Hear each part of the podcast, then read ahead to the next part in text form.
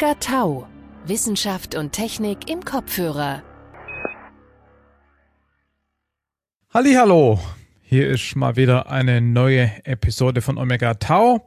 Mal wieder eine mit Nora und mit mir. Das sind ja irgendwie immer die, die besten.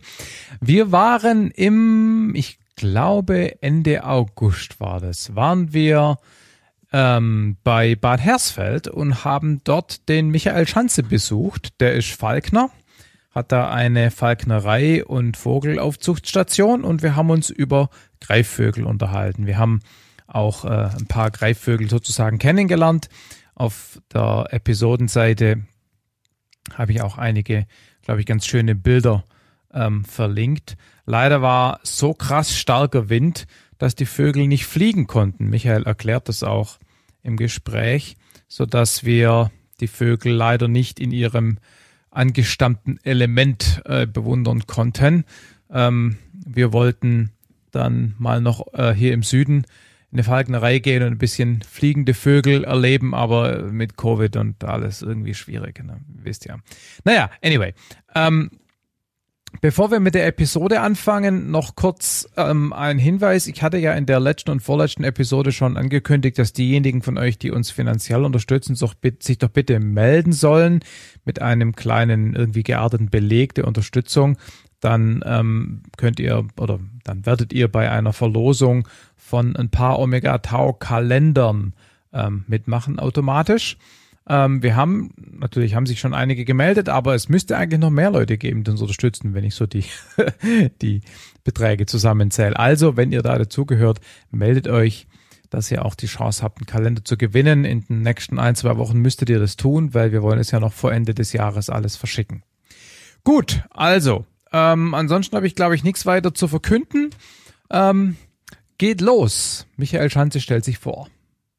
Mein Name ist Michael Schanz und ich bin unter anderem Falkner, habe also nicht nur einen Vogel, gleich mehrere. Mhm. Ähm, wir sind jetzt hier gerade in einem Teil der Auffangstation, der da gerade so unten rumwuselt. Das ist ein Sperber, mhm. ein sehr nervöser Vogel. Ja. Ähm, das gute Kerlchen hing an einem Fliegenfänger fest, wurde dann leider dummerweise rausgeschnitten, statt man ihn dort mit vernünftigen Mitteln hätte ähm, den Leim ableimen können. Jetzt ist er flugunfähig, großteils, muss jetzt einmal durchmausern. Also er, er, wenn, wenn er neue Federn bekommt, dann funktioniert es wieder mit dem Fliegen. Dann also nicht strukturell kaputt, sondern. Die sind einfach nur, weil die Person, die den Vogel befreit hat, ihm die Federn abgeschnitten hat. Oh. Also kontraproduktiv. Ja. Aber das ist halt einfach so. Man hat es gut gemeint, hat es schlecht gemacht. Ja. So, jetzt gucken wir gleich mal um 180 Grad nach hinten. Jetzt suche ich sie gerade. Ich sehe sie nämlich gerade noch nicht. Hat sich versteckt. Hier drinnen sitzt eigentlich eine junge Wald Ohreule. Ah. Die hat natürlich alle Möglichkeiten, sich zu verstecken. Das Tierchen ist in einem Straßengraben gefunden worden und hatte eine, ja, starke Zerrung, auch nicht mehr flugfähig. Okay. Wird wahrscheinlich am Donnerstag, ist sie soweit wieder so fit, dass sie ausgewildert werden kann. Mhm. Na, mal gucken, vielleicht sehen wir sie gleich noch, wenn wir jetzt ja um die Ecke mhm. laufen. Links haben wir hier so ein paar Futtertiere, die wir selber züchten, einfach um die Qualität auch ähm, letztendlich ähm, leisten zu können. Hier sieht man, die hat also Junge. Das ist eine Ratte. Das ist eine Ratte, genau. Die hat also Zitzen, die sind angesäugt, die hat also Junge. Die Alttiere werden natürlich, wie man sieht, perfekt bestens gehalten, einfach um Qualität einfach leisten zu können. Ratten werden so zwei Jahre alt, das heißt, wir werden dann immer aus den verschiedenen Stämmen nachher immer wieder neue Peilchen zusammenziehen, mhm. Äh, machen, sodass wir halt einfach Futter haben. Und wo sind die Jungen? Die sind in den Nestern unten versteckt. Okay. Ja, die mhm. haben also tatsächlich alle Versteckmöglichkeiten, die sie dort nutzen können. Und die fressen Erdnussbutter. Aber sowas von geil. Mhm. Ja, ist fett und. Ja, ne, ist alles Mögliche drin. Ja. Da stehen die unheimlich drauf, diese Leckerlis. So, da sitzt unsere Rosalie. Das ist mhm. unser Waldkauz. Mhm. Also, äh, das ist kein Auffangvogel, sondern ein. Das ist unser Eigentum, genau. Ähm, Rosalie, wie kann es anders sein? Drei Nüsse für Aschenbrödel. Ein Waldkauz aus der Geschichte meine Frau, wir finden diesen Film einfach toll. Aha, okay, und da ist es auch ein Wald, nichts, drei Nüsse nee. für Aschenbrödel, die nee. Geschichte. Nee. Kommt immer an Weihnachten. Aber hallo, das ist aber Kulturbanause. Ja, das, das bestreite ich nicht. und da geht es um eine Waldkauz. Ähm, das ist unser Waldkauz, diese Rosalie. Äh, bleib sitzen, Mädchen. Das ist so eine, lass mich gehen, ich habe keinen Bock. Mhm. So, unsere, unser, unser gefährlichster Vogel hat sich gerade versteckt.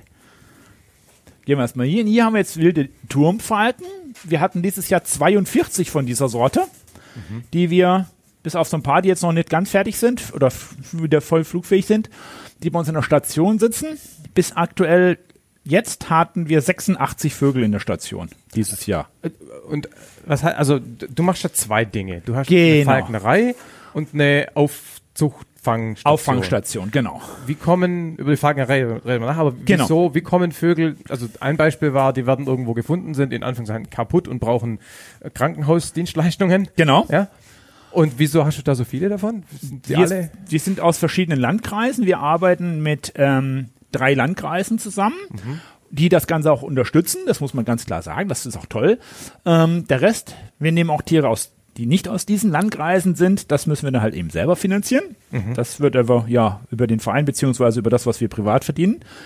Ähm, diese Auffangstation ähm, gibt es jetzt hier wieder seit etwa zehn Jahren. Das liegt daran, ich habe fünf Jahre im tiefsten Bayern gearbeitet und bin dann erst wieder zurückgekommen. Aber auch davor hatte ich schon diese Auffangstation. Und ähm, die meisten Tiere werden halt eben durch irgendwelche Spaziergänger oder andere Jäger gefunden, sind hilfebedürftig, fallen aus Nestern raus, bei Turmfalken ganz häufig der Fall, ähm, und haben irgendwelche Verletzungen. Und Woran, woran erkenne ich denn, dass das als, als Tourist, Fußgänger, der einen Vogel irgendwo findet, wann soll ich den in Ruhe lassen und wann soll ich den irgendwo hinbringen?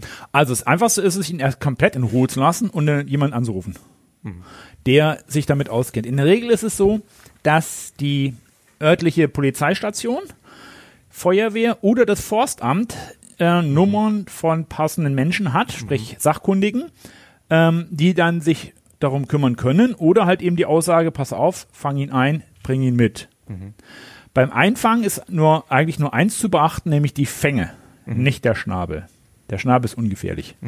Selbst bei meinem Steinadler kann ich den Finger in den Schnabel reinstecken, da passiert nichts. Okay. Ähm, die Fänge sind in der Regel die Waffe. Bei Sehr- Papageien ist es andersrum. Bei ne? Papageien ist es andersrum. Der muss allerdings auch eine harten Schale öffnen, Ja, um an den. Kern zu kommen. Ähm, der Schnabel des Greifvogels ist so nicht unbedingt dafür geeignet, wirklich was aufzubeißen. Wobei Ja. alle Falken auch Bisstöter sind.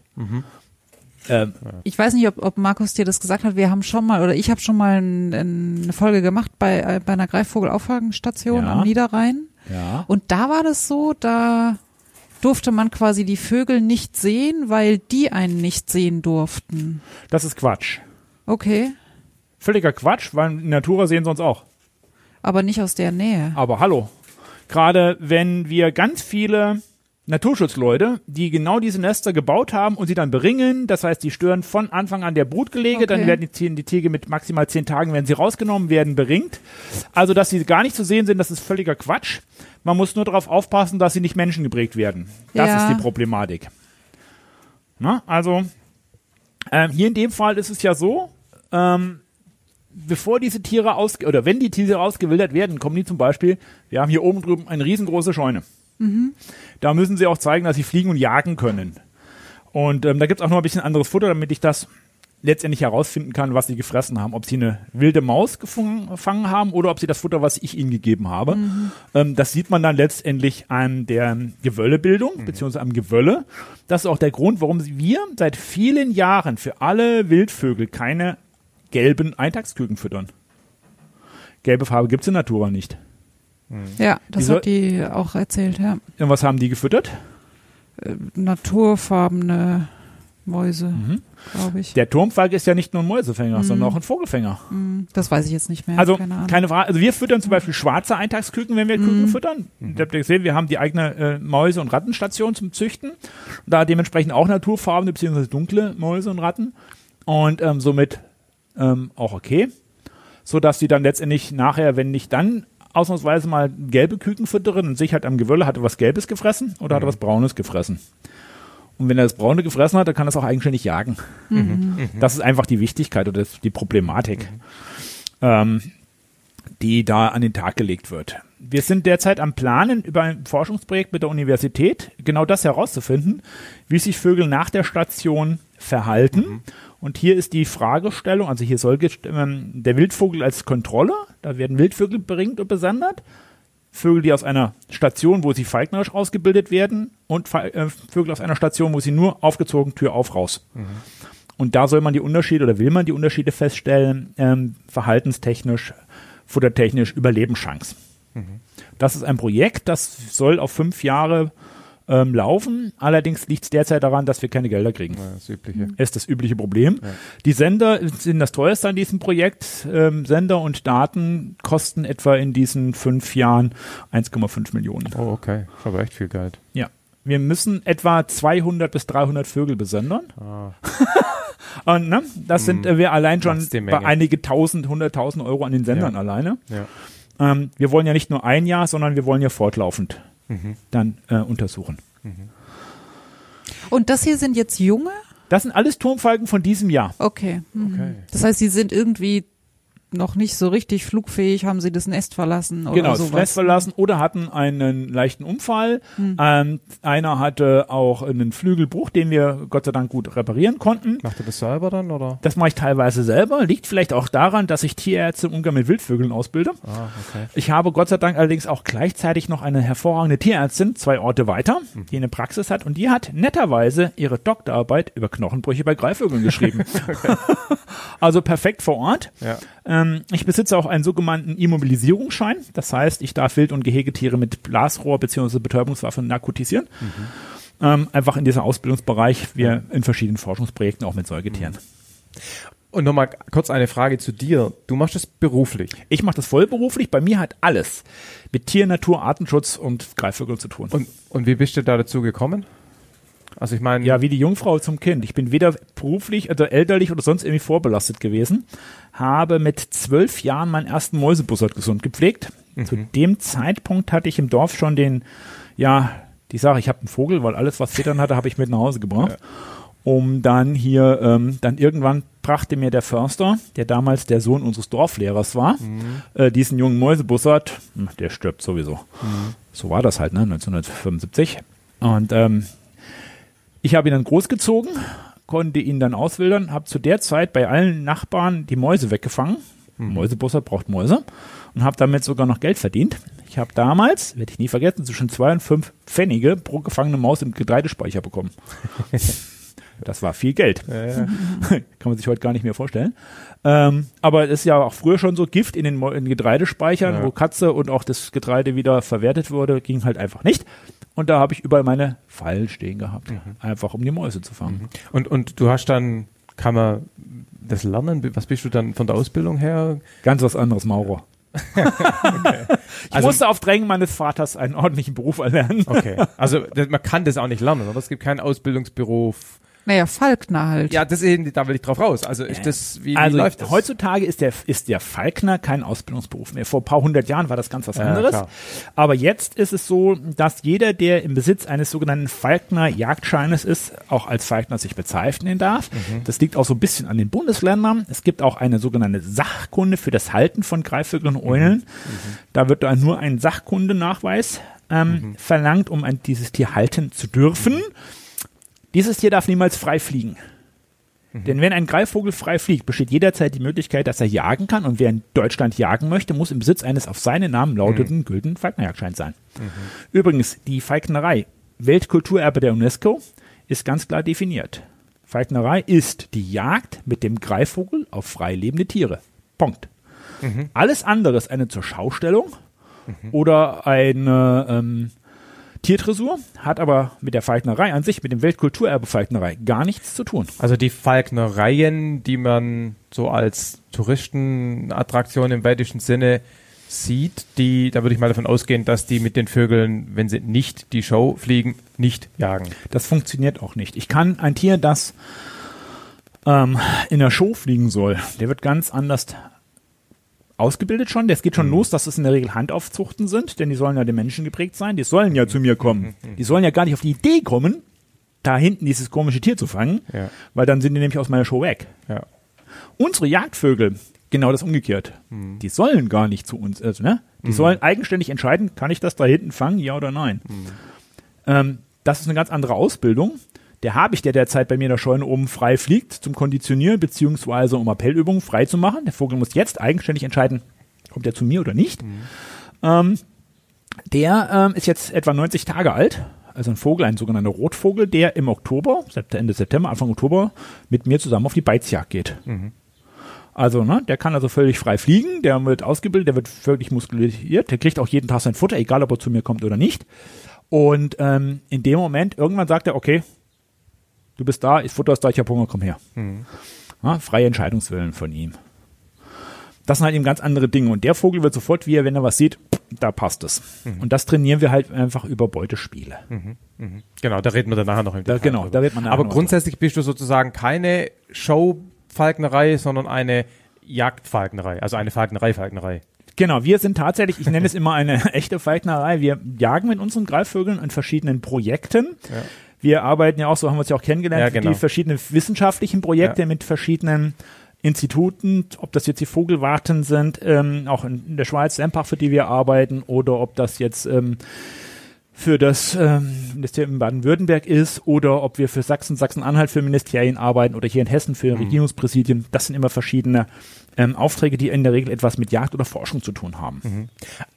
Aber du, du jagst nicht mit den Vögeln um. Okay, da reden wir später drüber. Warum? Also die Frage war, warum jage ich mit einem Vogel und nicht mit einem Gewehr? Mache ich, ich jage auch mit dem Gewehr, kann ich auch ganz dazu sagen. Allerdings, ähm, die Falknerei, die Jagd mit dem Greifvogel ist ja etwa 4000 Jahre Ja, ja, alt. genau, genau. Na, also die heute noch älteste Jagdart, die ausgeübt wird, ist eine natürliche Jagdart und entweder der Vogel bekommt es oder der Vogel bekommt es nicht.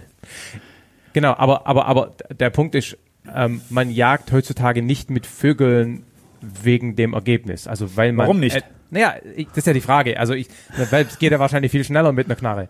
Also ähm, Ja. ist das ist das Ganze eine Pflege einer alten Tradition? Also hat es in, also blöde Frage jetzt, ne? Hat es einen Sinn? Also im Sinne zur Lebensmittelgewinnung, wie der normale Jäger halt jagt, damit wir irgendwie dann unser, unser Schwein in der Gefriertruhe haben? Oder Es hat natürlich einen Sinn. Ähm, holen wir ein bisschen weiter aus. Wer ein Wirbeltier töten möchte, muss einen vernünftigen Sinn dafür benutzen, dafür haben. Und in allererster Linie ist dieser Sinn, auch bei der Jagd, so steht es auch ganz toll geschrieben, ähm, Legitimation der Jagd, egal ob mit Waffe oder Vogel, ist in allererster Linie Nahrungsmittelerwerb.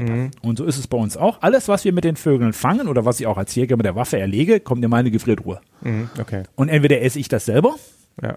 oder meine Tiere bekommen es. Mit den Vögeln, im Gegensatz zur Waffe, hat einen riesen, riesen Vorteil. Ich kann überall jagen. Das heißt, ich kann in Ah. befriedeten Bezirken, mitten in der Ortschaft, auf Friedhöfen, Schulgeländen, Industrieanlagen, völlig egal, völlig ungefährlich für andere Menschen, nur das Beutetier wird attackiert. Wir haben einen Kunden, bei dem wir Tauben bejagen, auch mit Vögeln. Dieser Kunde ähm, stellt Verpackungsmaterial unter anderem für die Lebensmittelindustrie her. Das heißt, wenn da die Vögelchen ihren Hinterlassenschaften auf dieses Verpackungsmaterial machen, Kann es wegschmeißen. der kann das wegschmeißen. Und wenn das da nicht sieht, und jetzt geht das in die Großproduktion und sie machen ich, das, die, die Pizzatüte oder sonst irgendwas offen, da ist ein schöner Klacken drinne, Ja. dann wird es echt doof. Ja. Also da gibt's Dinge halt, ähm, schießen kann man da nicht. Viel zu gefährlich. Und somit ähm, m, setzen wir dort unter anderem die Vögel ein. Einfach um hier ähm, gezielt Vögel zu fangen. Wir hatten letztes Jahr, haben wir auf einer Autobahnraststätte etwa 1500 Tauben herausgeholt. Das war so schlimm auf dieser Raststätte, dass die Veterinärbehörde diese Raststätte mit Verköstigung, mit ähm, Drive-In und was alles so war, schließen wollte. Das heißt, es ist Schädlingsbekämpfung Natürlich, letztendlich. ganz genau. Mhm. Die Tauben haben unter gewissen, oder die Wild, Stadt- und Haustauben haben unter Umständen den Status von Ungeziefer. Mhm. Wenn sie so vehement hier die Problematik halt eben setzen, dass sie als Krankheitsüberträger für den Mensch hygienisch auch gefährlich Ja. werden. Das ist ganz klar. Und da setzen wir die Vögel auch ein. Und auch bei Ratten- oder Mäusebekämpfung? Nein, oder? das funktioniert nicht Das so nicht so gut. Mhm. Ratten und Mäuse sind ja dann eher dämmerungsaktiv. Das könnten wir zwar mit dem Uhu machen, aber das ist für den völlig kontraproduktiv. Mhm. Jetzt haben wir ja gerade schon hier geschaut, da sitzen unsere Uhus. Ähm, der kleine Pimpf, das war der übrigens der, hatten wir Pimpf oder Maya dabei? Ich glaube, ich hatte sogar beide dabei. Weiß ich gar nicht mehr. Egal. Ähm, das, die nutzen wir nicht nur für die Jagd, sondern auch für die Projekte da mit den Rotmilanen zum Beispiel. Der Kleine, der jetzt hier vorne sitzt, der fängt auch Füchse, das ist dem egal. Hase, Kaninchen sind so sein Hauptbeutespektrum. Und wenn man dann in den Ortschaften, zum Beispiel ähm, Frankfurt am Main, in den äh, Siedlungen, wo die Kaninchen alles rumdrücken in den Abendstunden, oder Frankfurt Höchst, die Fahrtwerke zum Beispiel, äh, Waffeneinsatz völlig undenkbar, weil einfach viel zu gefährlich. Ähm, wenn ich da das Kerlchen, setze ich mich auf die Bank, der Vogel macht drei Schwingenschläge und dann sitzt er auf dem Kaninchen und das ist Geschichte. Ne? Also völlig ungefährlich für alles andere, aber für die Kaninchen wird's doof. Ja. Wird's dumm halt einfach. Ne? Also die machen, du musst die dann da an, in der Situation auch nicht irgendwie speziell anleiten. Du setzt Nein. ihn irgendwo hin und der sieht ein Kaninchen und fängt's, weil das ich macht setze er mich, halt so. ich setze mich mit ihm zusammen auf die Bank. Ja, ja, genau. Denn ich muss ihn zur Not festhalten, sichern können. Jetzt ist denn, wenn das nicht das Kaninchen, sondern der Yorkshire Terrier von der Frau aus dem zehnten Stockwerk kommt, dann wird's dumm. Ja. Dann muss ich meinen Vogel natürlich festhalten, weil der Yorkshire Terrier ist genauso viel im Beutespektrum wie der Fuchs. Ja. Also da muss man also tierisch aufpassen, Tierisch. damit eben genau sowas nicht passiert. Ähm, sonst würde der Uhu ähm, sagen, pass auf, Yorkshire Terrier, du spielst genauso lecker wie das Kaninchen. Oder eine Katze. Also das ist sehr, sehr ähm, schwierig. Da müssen wir bei der Jagd mit den Vögeln immer aufpassen, dass ähm, Kollateralschäden möglichst vermieden werden. Ja, klar, wir sind versichert, keine Frage. Aber letztendlich ähm, äh, keine Versicherung, ich, ich bin selber Hundehalter, äh, kann den Hund nachher ersetzen. Und, Und wenn ihr äh, Tauben oder Kaninchen jagt, so zur Schädlingsbekämpfung, dann werden die auch verfüttert. Oder was ma- Kaninchen nehm- ja, Nehmt ihr Tauben dann nicht. die 1500 Tauben mit? die wurden Nee. alle entsorgt. Okay. Mhm. Wir haben dort einige äh, ins Labor äh, geschickt, um zu untersuchen auf Krankheiten, die dann letztendlich da waren. Das war auch ein Teil der Genehmigungsgrundlage von der Veterinärbehörde, ähm, zu schauen, was haben wir hier für eventuelle Krankheitserreger. Ähm, wie sieht es natürlich mit der Belastung aus? Und wir haben dann halt eben, ja, die Uni Leipzig hat dann festgestellt, ähm, es gibt fast nichts, was die Taube nicht hatte. Und es heißt ja nicht umsonst Ratten der Lüfte. Und ähm, das ist natürlich dann sehr schwierig. Und äh, deshalb wurden auch alle weiteren Tauben, also beziehungsweise alle Tauben, die wir dort geschossen haben, beziehungsweise die wir gefangen haben mit Fallen und allen Vögeln, die wurden dann tatsächlich entsorgt in die Tierkörperbeseitigungsanstalt. Ja. Und hier sitzen jetzt drei U's Drei drin. U's, genau. Ähm, das heißt, würden die jetzt in der Natur auch so leben, in Gruppen? In Gruppen eher weniger. Äh, Gut, das liegt natürlich zusammen, dass die sich natürlich kennen. Pimpf und Maya sind ein Paar. Maya hat dieses Jahr auch drei Eier gelegt. Dummerweise waren sie nicht befruchtet. Waren also alle taube Eier. Ähm, ja. Wenn genügend Futter vorhanden ist, dulden die Uhus sich auch untereinander, kein Okay. Problem. Wenn wir die jetzt, was der Falknerei ja oftmals noch nachgesagt wird, hungern lassen, damit sie arbeiten, dann wäre einer von den dreien nicht mehr da. Okay. Und zwar der Schwächste. okay. Da gibt's keine Freunde. Ist kein Futter da, fresse ich mich, fresse ich den anderen. Und jeder, der ein gewisser, ein gewisses Manko, eine Einschränkung hat, auch wenn wir die Turmfalken uns anschauen, nicht da einen Turmfalken mit einem gebrochenen Flügel reinsetzen würde, selbst wenn der gut bandagiert ist, dann würden ihn die anderen töten. Das ist ganz normale Selektion. Somit ähm, funktioniert das alles gar nicht. Ja. Und ein Tier, das hungert, ist planlos, kopflos, den kann ich auch nicht zur Jagd einsetzen. Ja, klar. Ich ähm, erkläre es immer gerne so, stellt euch vor, ihr sollt heute Marathon laufen, wisst aber nicht, ob ihr morgen am Tag wieder Essen kriegt. Macht ihr heute einen Marathon? Ja, klar. Nein, ne? wir machen keinen Marathon Ja. und wir bleiben zu Hause. Ja. Ähm, das ist auch immer die Sache, ja, die Vögel leben ja in Gefangenschaft, kommen wir wahrscheinlich später auch nochmal ja, dazu. Genau, ja. Ähm, wie müssen die sich bewegen und dergleichen? Vögel sitzen 80 Prozent des Tages dumm darum. Einfach um Energie zu sparen. Fliegen kostet Kraft, Fliegen muss effizient sein. Futtersuche, Partnersuche, Reviermarkierung oder der Vogelzug. Sonst gibt's keinen Spaßfliegen. Da, da muss ich jetzt trotzdem kurz fragen, weil die Frage sich natürlich aufdrängt, ja? Also Segelflieger, Ja, schönes Wetter, ja. 2000 Meter hohe Wolken, super Thermik, man fliegt da oben rum, man trifft einen, wir nennen es immer Geier. Also das wird irgendein immer- Mäusebussard sein oder ein Adler. Ja. Und die fliegen da oben rum und kreisen mit uns und fliegen zur nächsten Wolke. Und wir als Segelflieger f- erfreuen uns an dem Wetter und projizieren natürlich genau diese Freude über das sozusagen kraftlose Fliegen. Gilt ja dann auch für den Vogel. Wir projizieren uns auf den Vogel. Mhm. Du würdest jetzt wahrscheinlich sagen, völliger Unfug. Gibt's für den Vogel nicht. In dem Moment, wo er da oben kreist, markiert er sein Revier. Ich bin da, das gehört mir. Wir haben ähm, in Europa keine Greifvogelarten, die in Kompanie jagen, wie den amerikanischen Wüstenbussard, der in Kompanie im Familienverband jagt, gibt's bei uns in Europa nicht. Das heißt, da haben Einzelgänger oder Familien, Mama und Papa sage ich immer, die da oben ihr Revier markieren und sagen, ey, unser. Und wenn ihr da oben in 2000 Höhenmetern, ähm, da gehen wir in der Regel fast immer in Richtung Adler, gerade auf der Alp da oben sowieso. Ja. Und ähm, hier haben wir etwa die Wasserkuppe mit knapp 1000 Meter, Ja. 980 Meter. Ähm, dort sind Mäusebussarde unterwegs als perfekte Segelflieger. Und ähm, die markieren tatsächlich dort auch ihr Revier. Ja. Wir Aber- kann man versucht die Ehre zu retten. Ähm, kann man kann man es wenigstens so sagen, dass die dann vielleicht an Tagen, wo man mit weniger Kraft fliegen kann, weil es eben Thermik gibt, eher da oben rumkreisen, um ihr Revier zu markieren, als an Tagen, wo sie das alles durch Flügelschlag selber erarbeiten müssen. Natürlich, wenn, Das schon. Wir haben jetzt gerade draußen ja hier die schönen Wind. Ja. Ähm, das heißt, jetzt kostet das das Fünffache an Kraft, da Ja. irgendwo hinzukommen, in meinem Revier zu bleiben, weil der Wind drückt mich ja immer, Klar. drückt mich immer weg. Und jetzt sehe ich zu, dass ich effizient arbeite. Einmal jagen, fertig, Feierabend. Sitzen bleiben, Wind aushalten.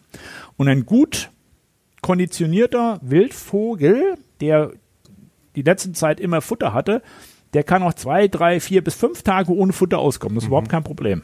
Weil er eben effizient mit seiner Energie umgeht und kann nach fünf Tagen immer noch gut fliegen und jagen. Die Problematik wird erst ab dem siebten, achten Tag kommen, wenn die Flugmuskulatur langsam angefangen Ah. sich abzubauen. Mhm, Weil dann kann er, dann wird er sozusagen progressiv schlechter eben wieder Futter fangen und dann wird es so ein selbstverstärkender negativer Cycle. Ganz genau. Irgendwann ist er ein Fußgänger Ja. und kann zu Fuß noch jagen. Das heißt, wer, wenn er gut kriegt, kriegt er vielleicht ein Mäuschen oder ein angeschlagenes Ja. Kleintierchen. Dann geht's an Würmer und Schnecken und Ja. dann geht's an Insekten, weil er auch keine Würmer und Schnecken mehr findet. Und das Ja. ist eigentlich letztendlich äh, schon Richtung Tod. Ne? Nochmal eine Frage zum Thema äh, Segelflieger. Ähm, was man ja feststellt, ist, dass diese Vögel ähm, extrem zielsicher Aufwände finden. Ja. Und ähm, in Flugzeugen gibt es sogenannte Variometer, die zeigen das Steigen und Sinken an. Im Prinzip funktioniert es so, man hat zwei Luftkammern und die eine Luftkammer ist quasi zur Umgebung offen. Das heißt, wenn man jetzt steigt, dann wird der Druck da drin abnehmen und die andere Luftkammer ähm, strömt dann quasi nach, um den Druck auszugleichen. Und diese Strömung geht durch eine enge Stelle. Und damit kann man quasi diesen Ausgleich langsam steuern und kann diese Geschwindigkeit des, durch, äh, des Ausgleichs messen und hat damit ein Maß steigen. Frage, haben Vögel auch irgend so ein Organ, das ihnen anzeigt, wie schnell sie steigen? Oder woher wissen die, ob die jetzt in der Thermik sind? Weil optisch kann man das nicht erkennen in den 2000 Meter. Das sehe ich ja keinen Unterschied. Das geht ja zu langsam im Verhältnis zum Abstand. Genau. Nein, eine ähm, Organ sehen, eher weniger fühlen. Ja, genau, fühlen. Aber wie weiß es. man das? Man weiß es noch nicht so ganz genau. Ähm, es gibt ähm, eine Art, ja, Art Druckblase letztendlich, die dann dementsprechend reagiert und Ja. ähm, ansonsten sind sie auch sehr feinfühlig, dass sie tatsächlich Die ähm, Beschleunigungen, die, also quasi, wenn ne, sie reinfliegen. Genau, ja. wie das, Mhm. Die sind einfach sensibler, was diese Sachen anbelangt. Das ist Ja. ihr Metier, die Luft. Ja, klar. Und merken sofort, oh, hier komme ich ganz gemütlich. Ja, ja. Ich, ich habe übrigens auch einen, einen amerikanischen Bekannten, der hat eine Würstenbussard, einen Harris Hawk, Mhm. der segelt mit ihm gleichzeitig. Das heißt, er lässt, er geht hoch, lässt den Vogel raus oder von der Faust ab und dann äh, sucht er eben die Thermik und er geht hinterher. Mhm. Ja, das wäre doch das richtige Haustier für dich. Ja, genau.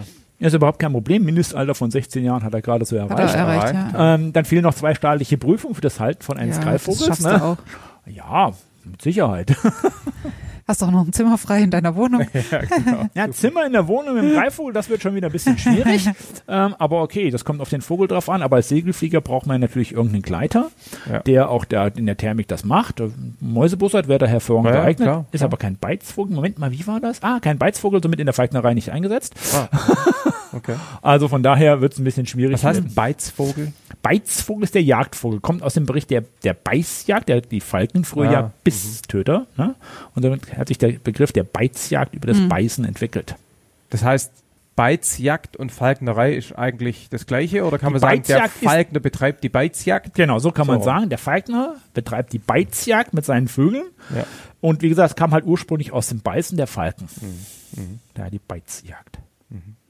Und ähm, noch eine Frage zu den zu den U's, wenn du also die würdest du jetzt einsetzen, um auf einem Firmengelände in der Abenddämmerung Genau. Kaninchen zu fangen. Zum Beispiel, genau. Und da würdest du dann einen mitnehmen oder wie würde das praktisch Ich ablaufen? würde immer beide mitnehmen. Er hat immer einen Vogel zum Tauschen da. Mhm. Denn ähm, wenn der Vogel, der muss ja natürlich Kraft aufwenden. Der muss Mhm. ja kämpfen, in Anführungszeichen. Und in dem Moment sagt er irgendwann, ey, pass mal auf. Ich habe keinen Bock mehr. Du nimmst mir auch immer weg, was ich gekriegt habe. und dann sage ich irgendwann Tschüss. Er kann nämlich fliegen im Gegensatz zu mir und nimmt das Kaninchen einfach mit. Dann habe ich das Nachsehen. Und A, um den Vogel nicht zu überfordern. In der Regel sagen wir drei Stück Wild, beizen wir mit Vogel und dann hören wir auf. Dann wird er voll gefüttert. Ähm, dann bekommt das eine komplette Tagesration. Und deshalb, wenn ich da solche Projekte habe, lohnt es nicht wegen, wegen drei Vögel, äh, drei Kaninchen, das ist in einer halben Stunde erledigt, wenn alles gut läuft. Ähm, dann nehme ich natürlich den zweiten Vogel mit, um einfach auch zu tauschen. Dann kann Und- der nächste weg und dann nehme ich den nächsten. Ja. Und ähm, wenn der jetzt das Kaninchen fängt, dann bringt der das aber nicht zu dir, oder? Nein, du musst schon dahin. sitzen. Ich muss dahin, das genau. heißt, wenn der irgendwo das Kaninchen fängt, wo du nicht hin kannst, dann lässt das da liegen oder Nein, frisst nein, das dann auf? Der frisst es auf. Okay. Er wird dann eigenständig anfangen zu fressen, ähm, weil, ne, muss ja effizient sein und Eulen sind so- sowieso Opportunisten, die nehmen alles, was sie kriegen können und legen unter Umständen auch Nahrungsdepots an. Ähm, und da muss ich dahin, egal welcher Ja. Greifvogel das ist. Ob das jetzt ein Eulenvogel ist für die Kaninchenjagd in der Dämmerung oder ob es der Harrisrock, der Wüstenbussard, der Adler, spielt überhaupt keine Rolle. Die bleiben auf dem Beutetier sitzen und wollen es ja eigentlich auch fressen. Ja. Das will ich natürlich nicht. Also weil die dann keinen Hunger mehr haben und nicht mehr weiterjagen. Weil ein, das ist einmal schon, das, aber was habe ich vorhin gesagt? Jagd ist Nahrungsmittelerwerb, das kann ich nämlich selber essen. Das stimmt, aber du hast ja auch gesagt, du verfütterst den Vögeln ja auch. Also, Genau, also von daher, Ja. je nachdem, was wir halt einfach fangen. Ähm, allerdings will ich auch wissen, ob das Tier gesund ist. Es gibt ja auch Krankheiten, die von dem Beutetier auf meinen Vogel übertragen werden können. Mhm. Und somit wird das Tier erst von mir untersucht auf Krankheitszeichen. Was haben wir da für Möglichkeiten? Und dann wird es in der Regel trotzdem eingefroren und wird erst später verfüttert, wird portioniert Hm. und wird dann später verfüttert. Und, und lässt du den so ein, so ein Bissen abbeißen, so als Belohnung oder in der im Regel Prinzip fangen sie gar an nicht? zu, zu rupfen oder Ja. die Federn rauszureißen, also Erregungszustand. Und dann gibt es auf diesem Beutetier immer ein Leckerli. Mhm. Immer. Selbst wenn ich ihn da runternehme, gibt es auf dem Handschuh ein Leckerli, das sagt, okay, wir tauschen, ich gehe dahin. Aber so grundsätzlich die Motivation für das ähm, Jagen, konkret in dem, also in der Situation, ist schon erstmal der Hunger. Also wenn du jetzt mit so einem Vogel jagen gehst, wirst du ihn morgen, morgens nicht voll füttern. Genau. Genau. Dann wird okay. er einfach selektiv, warum soll ich heute arbeiten? Ich bin satt, Genau. ich muss Energie sparen. Das ist Genau. völlig natürlich. Genau. Ähm, ein Beizvogel, der zur Jagd eingesetzt wird, ist konditioniert wie ein Hochleistungssportler. Das heißt, es ist ja nicht nur die Motivation, ähm, die dort wichtig ist, ich will, ähm, sondern auch der, der psychische, physische Zustand des Vogels muss passend sein. Was nützt mir jemand, der planlos, kopflos irgendwo durch die Gegend fliegt, weil er so tief in der Kondition ist, dass er fast von der Stange fällt, weil er ne, verhungert ist? Ich brauche jemanden, der muss auch noch 200 Meter fliegen können und dann auch noch kämpfen können. Das heißt, er muss genügend Kraftreserven haben, um mit dem Beutetier unter Umständen auch zu kämpfen. Und ähm, da kann ich keinen Vogel haben, der gerade so am letzten Limit ist. Nee, nee, klar, aber, aber das Gegenteil gilt halt auch. Wenn er, also was ich damit sagen will, ist, ähm, man muss ja irgendwie generell, wenn man mit Tieren arbeitet, da kommen wir nachher noch drauf, wie man die Tiere dahin bringt, dass sie da mitspielen, muss man die ja irgendwie motivieren. Ich meine, ich kann Genau. mit Tieren nicht argumentieren. Ja, also es Das ist immer eine Motivationsgeschichte über irgendeine Richtig. Art von Benefit, die das Tier bekommt. So ist Ja. das mein Verständnis. Und ähm, da gibt's halt im Prinzip nur zwei Möglichkeiten. Entweder das Viech hat Hunger und macht's freiwillig oder es hat vielleicht keinen, aber es weiß, es bekommt ein Leckerli. Genau. So, das sind ja so die zwei typischen Mechanismen. oder? Genau. Ähm, auf dieses Leckerli, ähm, wenn das Tier nicht unbedingt Jagdlust hat, beziehungsweise die Motivation, ich brauche jetzt mehr Nahrung, ähm, dann kann ich mit dem Leckerli, aber da würde er immer sagen, hm, mache ich das? Lohnt sich das für mich? Äh, oder lohnt sich es nicht für mich?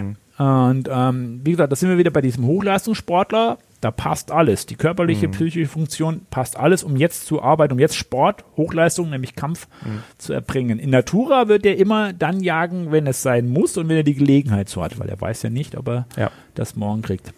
Waldkauz ist ein ganz tolles Beispiel. Gerade während das Waldkauzweibchen auf dem Gelege sitzt und ähm, etwa fünf Tage vor dem Schlupf wird das Männchen versuchen, um das Gelege herum Kleinsäuger und Vögel abzulegen. Abzulegen heißt. Abzulegen. Einfach wirklich als Depot so, hinzulegen. okay. Äh, ge gejagte Vögel. Gejagte Tiere, Beutetiere, die werden in der Regel seltenst von den Weibchen gefressen, sondern bleiben liegen.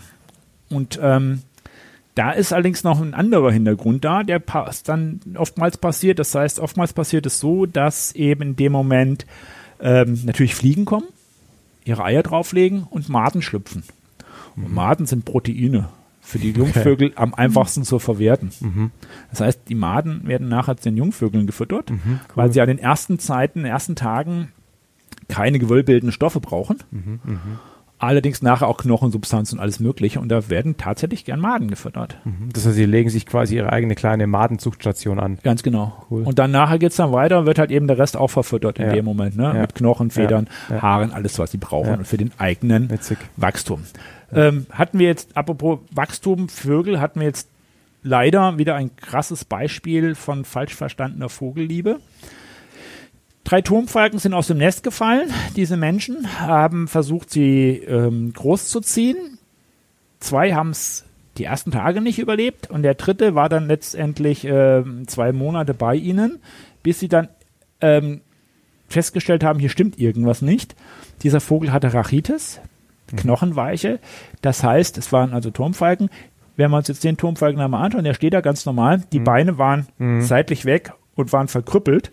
Diesem Tier hat die Nahrung, in der Nahrung die Knochensubstanz, die Mineralien gefehlt. Die haben, man hat ihn mit reinem Fleisch gefüttert. Ach so, die müssen Knochen fressen, um daraus dann das knochenbildende Material Richtig. zu extrahieren. Richtig. Ah, krass. Aha, ich auch nicht. Ohne diese, diese Knochensubstanz ähm, wird das nichts. Ja. Deshalb müssen wir, oder muss man, hat man ja in den Wildparks auch angefangen, Ganzkörper für die Großwildtiere, sprich Luchs, Wolf, Bär, zu füttern, nicht nur das schiere Fleisch. Und wenn man in der Falknerei, gerade bei der Aufzucht von Jungvögeln, nur schieres Fleisch füttert, werden diese sterben. Ja, Also ich muss da, wenn ich da keine chemischen Zusätze äh, mache oder Zusatzfutter gebe, ähm, wird dieser Vogel Mangelerscheinungen haben, wird keine Knochen selber ausbilden. Ähm, und Vitamin D ist ja da die nächste Geschichte. Ne? Ich brauche ja auch beim Mensch. Sonnenlicht, wie beim Mensch auch. Und somit äh, muss ich halt schauen, dass ich dort irgendwie das passende adäquate Futter, was Mama und Papa ja auch anschaffen. Ne? In den ersten Tagen halt eben ohne gewölbbildende Stoffe und nachher komplett Ja. mit Federn, Haaren oder Knochen. Innereien, da werden Mineralien rausgenommen. All das weiß man. Ja. Ähm, und diese Menschen haben natürlich das Problem, die wissen das eben nicht. Ja, klar. Und dann haben wir die Sache, dann, Ja. kommen, dann kommen die Vögel zu einem in die Station und dann muss man sie euthanasieren, also Ja. einschläfern.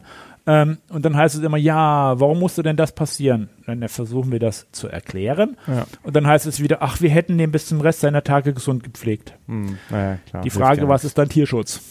Ne? Ein Tier, das Ja. ähm, leidet, Qualen Ja, hat, ja. noch 20 Jahre, 10 Jahre, 5 Ja. Jahre irgendwo in die Gefangenschaft einzustecken oder es zu erlösen. Klar, Ne? Schwieriges Thema.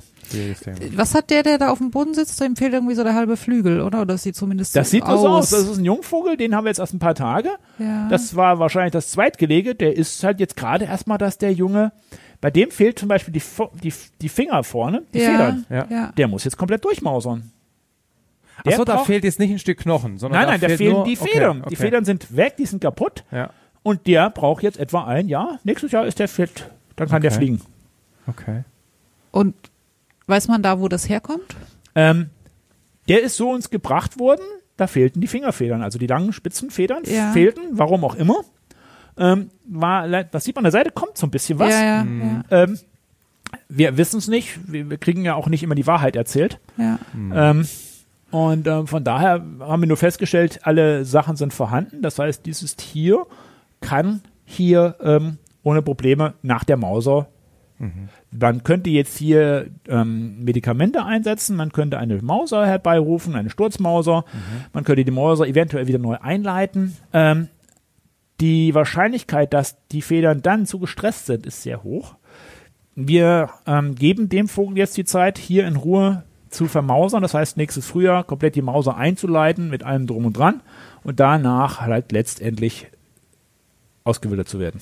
Und die anderen bleiben die auch über den Winter hier oder Nein. können die noch? Okay. Davon werden die meisten weg. Wir haben auch noch ein äh, Ammenweibchen, das nicht ganz flugfähig ist. Die nutzen wir als Amme.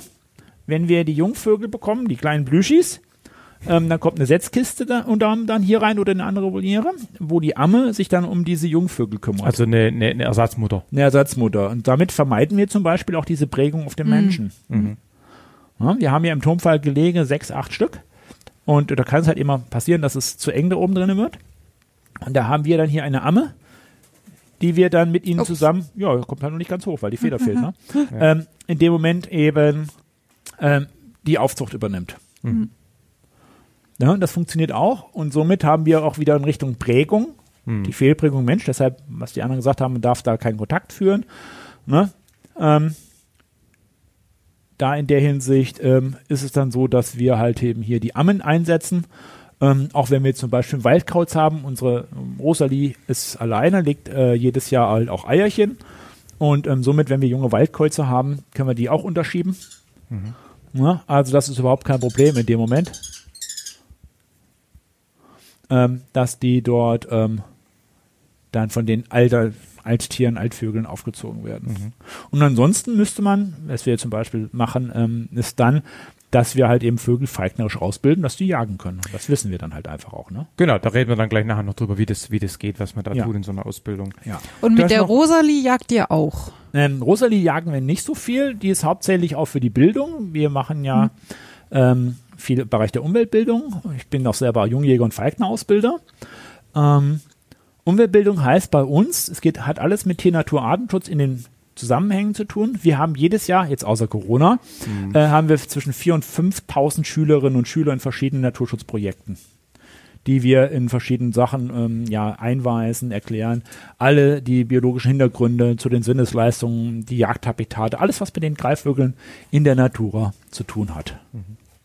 Aber man könnte einen Waldkauz auch zur Ja, Beizjagd in den, in einsetzen. den Abendstunden könnte ich mit ihr theoretisch genauso jagen wie mit dem Uhu auch.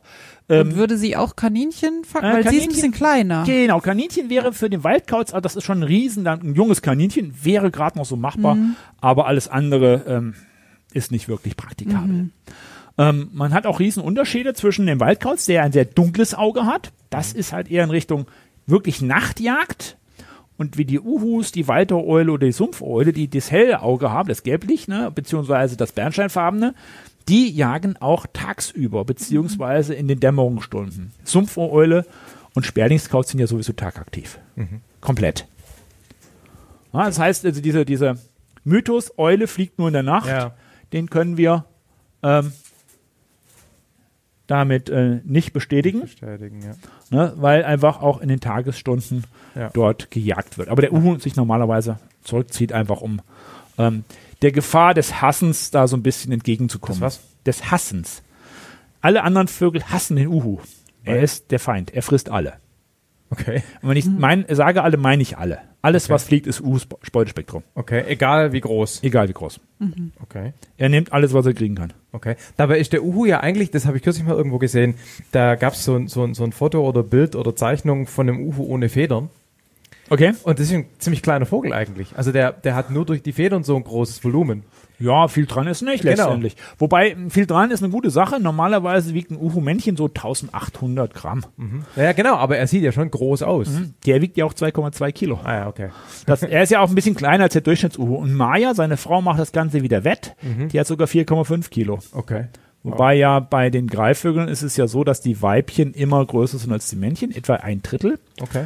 Deshalb werden Greifvogelmännchen auch als Terzel bezeichnet, kommt vom Terz, ein Drittel, Ah. weil sie ein Terz kleiner sind. Gibt nur eine Ausnahme, der Sperber, der heißt das Männchen Sprinz, das kommt von Kurzstreckensprinter, schneller Heckenjäger. Okay. Äh, ne, also ich wollte nur sagen, ich bin erstaunt, dass dann äh, so ein dann in Summe doch nicht riesiger Vogel, wenn man die Federn wegrechnet, in der Lage ist, mehr oder weniger beliebige andere zu fangen. Ja. Aber er Ah. hat, glaube ich, relativ äh, kräftige äh, Krallen, oder wie heißt das? Ja, k- die Krallen oder Klauen, wie sie bezeichnet werden, ähm, entwickeln eine immense Griffkraft. Ja. Ähm, Im Kampf hier ohne, ohne Probleme 600 Kilo auf der Krallenspitze. Das durchstößt einfach mal alles, wo Ja es klar, weil die ist ja spitz. Das heißt, der Druck, der dann da ist, ist riesig. Ist auf etwa ein Quadratmillimeter. ja, eben, genau. Der Steinadler bekommt es zu einer Tonne hin. Mhm. Allerdings äh, nur mit dem Muskel funktioniert nicht. Da muss Physik herkommen. Albert Einstein hat uns geholfen, das zu erklären.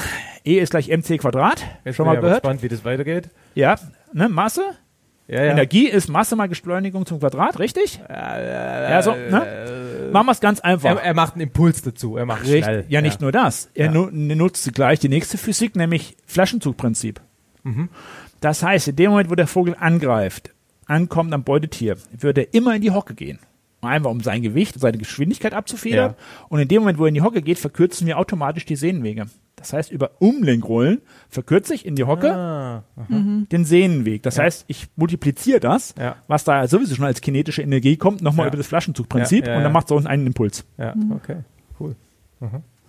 Physik kann ganz toll sein. Ja, ich weiß. Ich habe das mal studiert. Ah, ne? da war irgendwas. ja? Also das ist schon, schon eine interessante Sache. Und desto schneller der Vogel fliegt und desto Ja, ähm, klar. Mehr Gewicht er hat, desto höher Ja, ist die, der klar. Impuls. Der, Ja. der Wanderfalke bekommt eine Aufschlagsenergie von etwa 10 Tonnen hin. Okay. Ja, das ist Ja, schon. Das ist halt schnell. das ist schon, schon 380 ja. km/h im Sturzflug. Ja. Ist eigentlich auch erstaunlich, dass der Vogel dann bei dem in Anführungszeichen Aufprall äh, keinen Schaden nimmt. Ne? Auch da nutzt er die kompletten Stände als Stoßdämpfer. Ja, trotzdem. Gibt das, ich meine, das ist ja kein riesiger Weg. Ja, das sind ja drei Zentimeter vielleicht. Ja, die die Beschleunigung, die da auf das Viech wirkt, ist ja dann trotzdem ziemlich groß. Mhm. Und warum tut er sich nicht weh? Ganz einfach. Alles, was er fängt, fliegt.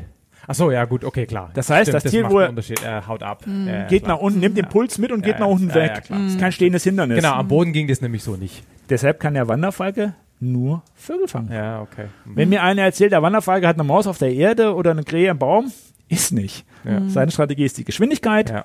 Ja, ja, der klar. knallt rein, bricht das Rückgrat, fällt runter, fertig. Ja. Ja. Ja. Ja, also das sind so, Ja. aber auch da ne, mit 380 km/h, ein Kilo, Ja, klar. ja. Ja. macht Aua. Wollen wir die Vorstellungsrunde noch fertig machen? Ja. Also die der, der Tiere? Okay, gut. äh, welcher Tiere sollen wir weitermachen? Ich weiß nicht, du hast noch einen Adler, glaube ich. Ich habe noch einen Adler, ähm, wir haben die Falken hinten im Garten sitzen, wir Ja, haben den Rotmilan, da gehen wir einfach mal weiter, genau. Übrigens, Leute, liebe Hörer, äh, wenn ihr es jetzt gleich äh, rumpeln hört, das ist heute windig wie Sau. Wir haben 60, 70 km/h Wind. Ähm, das heißt, äh, wir werden ein bisschen Geräusch auf die Mikrofone bekommen. Das können wir nicht ganz vermeiden. Bleib kurz stehen. Hey. Ja, ja, ja. Einfach, einfach weitergehen. Ja, ja. Merida, das- komm. Ich mach mir Okay. mehr Sorgen um das Kabel. Ach so. Auf, auf, auf, komm. Komm, komm, komm, komm, komm, komm. Ja, Na komm. Gucken. Merida. Mach zu. Ja, drei Hunde haben wir halt auch. Ja, cool. Jagd ohne Hund ist Schund. Ja. Egal, ob es die Beizjagd oder die Jagd mit der Waffe ist, spielt keine Ja. Rolle. So, jetzt haben, wir, Hallo. jetzt haben wir hier. Grüß Gott. Genau. Hallo. Kein Knoten machen, Najuk. Ja, guten Tag. Na? Ich hier. Die junge Dame war ja auch mit auf der Alp. Ja, genau. Jetzt haben wir hier Rotmilan oder ein Mäusebussard für Gesellschaft. Ähm, da ist unsere Lucia, unsere eigene Rotmilan. Die sitzt hier oben. Ähm, Lucia ist extra für Rotmilan-Projekte angeschafft worden für die Öffentlichkeitsarbeit. Ihr Hauptaufgabe ist einfach den Vogel in verschiedenen Projekten einfach vorzustellen. Was ist es? Ähm, wir waren ähm, in dem Bereich für verschiedene Artenschutzprojekte unterwegs, europaweit.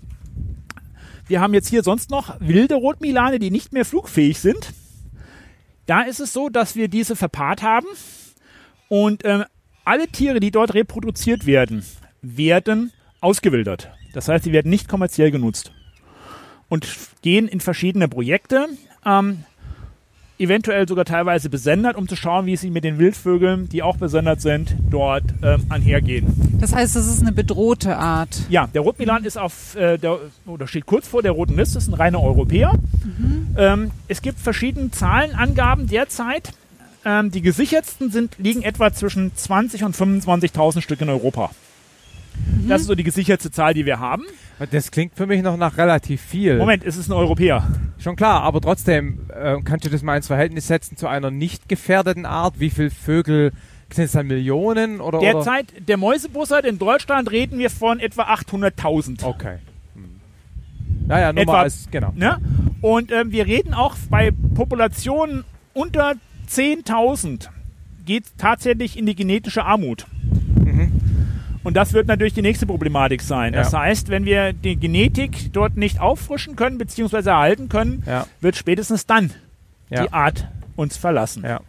Und er ist ja halt eben als ähm, ja, stark gefährdeter Vogel einfach durch Verlust der Lebensräume, viele Zivilisationsprobleme, ähm, da ähm, ja, sehr gefährdet. Ja. Ich äh, hatte kurz nicht aufgepasst. Der Rotmilan, das sind die mit den hellen Augen. Oder ist das die hier, der, Der hier vorne, vorne mit ist den ein? Mäusebussard. Das ist ein Mäusebussard. Das ist okay. unser Genau. Das ist auch eine interessante Geschichte, weil Bob, so heißt er, Bob ist eine illegale Handaufzucht. Mhm. Ist nicht mehr auswilderbar, kommt immer wieder zurück. das heißt, der ist fehlgeprägt. Der ist fehlgeprägt. Mhm. Und wenn er draußen ist, und ähm, wir haben es dreimal versucht, ihn auszuwildern, ich habe ihn falkenerisch ausgebildet, er sucht sich immer wieder Menschennähe und setzt sich auf die Dächer vor die Türen und sagt, ich will rein, gib mir was zu essen. Mhm. ja, das ist dann natürlich gefährlich. Das ist gefährlich. Ja. Die, die Alternative wäre jetzt hier, dass er irgendwann mal zu einer Person kommt, die sagt, nee, ich drehe den Hals rum. Hm. Also das ist halt eine Problematik. Übrigens, jetzt muss ich gerade gucken, wer es ist. Achso, hier oben, die jetzt uns gerade so anschaut, das ist Abelia. Abelia ist, ähm, Klingt wie eine Eisenbahnfirma. ah, ist albanisch und heißt die Schöne. Mhm. Abelia wurde von den hessischen Sch Zuschauern äh, bei Hallo Hessen getauft, in Anführungszeichen. Abelia hat, ist ein Stromschlagopfer. Das Hm. heißt, sie hat den Stromschlag überlebt. Leider äh, sieht man von hier aus gesehen, der linke Fang, beziehungsweise ihr rechter Fang ist verkrüppelt. Ja, Den kann sie nicht mehr richtig einsetzen. Es fehlt auch eine Kralle, eine Klaue ist verbrannt. Und auch der Flügel ist einigermaßen verbrannt gewesen. Albelia ist jetzt hier natürlich auch ein Zuchtvogel. Ähm, der, jetzt muss ich gerade gucken, ja, der vordere hier vorne, das ist das Männchen von meiner Lucia. Der hintere ist übrigens ein Thüringer. Thüringer, Ja, haben wir den Hörer beleidigt. Nein, nein, nein, nein, nein, nein, nein. ähm, dummerweise kam dieser Vogel zu spät zu uns, beziehungsweise zu dem Kollegen, der uns dann gleich weitergeleitet hat. Flügelbruch wäre er frühzeitig da gewesen, hätten wir diesen Bruch reparieren können und er wäre wieder flugfähig gewesen. So, und jetzt muss ich mal, jetzt kommen alle Segelflieger mal ganz schlecht weg, hätte ich fast gesagt, aber nein, der konnte gar nichts dazu. kollidiert oder was? Genau, der Vogel, der da sitzt, ist mit dem Segelflieger kollidiert und Ah. jetzt hat die Schwinge verloren. Scheiße, ja. Der Segelflieger war am Landen und der Rotmilan am Starten. Keine Chance. Wir hatten tatsächlich, weil du das gerade sagst, ähm, erst vor ein paar Tagen genau die Situation, dass ähm, bei uns am Platz, dass während wir ein F-Schlepp rausgingen, ein, ein, ja, ich weiß nicht, was es für ein Vogel war, aber halt ein relativ großer, irgendein Greifvogel, gerade gestartet ist. Es waren auf ein paar Meter knapp. Ne? Ja. Also passiert selten. Wir haben, Ich habe es noch nie gesehen, aber Es ist tatsächlich passiert, das war halt damals der Jungvogel, der dort wahrscheinlich gerade was gefangen hat auf dieser abgemähten Fläche. ja. Und ähm, der Jungvogel ist gestartet und der Segelflieger war am Landen und da hatte er keine Chance auszuweichen. Ja, ja. Und ähm, der war sehr, sehr, sehr traurig. Also hat auch wirklich die Tränen geflossen, was dann so war. Beim Äh, Segelflieger, beim bei Pilot. Dem, bei dem Pilot, ja. ja, der war also wirklich sehr äh, stark emotional mitgenommen. Ja, klar. Ähm, wir konnten den Flügel leider nicht mehr retten, er war zertrümmert. Ähm, wir haben dann gesagt, okay, rote Liste, kurz vor der roten Liste, wir brauchen die Genetik, wir ähm, amputieren diesen Flügel, schauen, wie er zurechtkommt. Mhm. Kann er das Weibchen begatten? Das heißt, ist er imstande, sich auf dem Weibchen zu halten mit einem Mhm, Flügel und mhm. Fängen und kann sich reproduzieren? Wird er behalten? Mhm. Kann er das nicht? Ähm, hätten wir ihn eingeschläfert. Mhm. Einfach um zu sagen, hier ist der, der Tierschutz, Artenschutz, ähm, diesem Tier dann in Gefangenschaft, ist sicher immerhin ein freilebendes Tier gewesen, ähm, diese Stressfaktor Gefangenschaft zu ersparen. Kann man das, weil du gerade Stressfaktor Gefangenschaft sagst, kann man das irgendwie einschätzen, wie ist das überhaupt die richtige Frage, wie glücklich die Tiere in so einer Situation sind statt im Freien? Wie, wie, wie kannst du irgendwie, wie, wie, wie erkennst du so einem Tier überhaupt an, ob es zu einem bestimmten Zeitpunkt zufrieden ist oder ob es ihm gut geht? Klar, also, offensichtlich Krankheitssymbole mal, äh, Signale mal ausgenommen. Also es ist so, dass man tatsächlich an der ganzen Körperhaltung, der Körpersprache erkennt, ähm, haben wir jetzt hier jemanden, der sagt, okay, ich chill da rum, mir ist einigermaßen cool, oder habe ich einen Stressfaktor? Der Rotmilan ist einer gerade derjenigen, der das ganz deutlich zeigt. Gerade in Stressfaktoren stellt er sich tot. Ich leg mich hin, ich bin tot, du siehst mich nicht, ich sehe dich nicht, und passiert mir nichts. Ganz oft der Fall. Klar, die Vögel sind hier schon etwas länger bei uns, ähm, somit auch eher ruhig, also weder stressig, sonst noch irgendwas. Mhm. Ähm, aber man erkennt es schon an der Körpersprache der Tiere, wenn man sich damit auskennt, ähm, inwieweit da ähm, Stressfaktoren oder sonst irgendwas vorhanden sind. Mhm. Der andere Vogel, der hier drinnen gerade meckert, ist mein Wüstenbussard.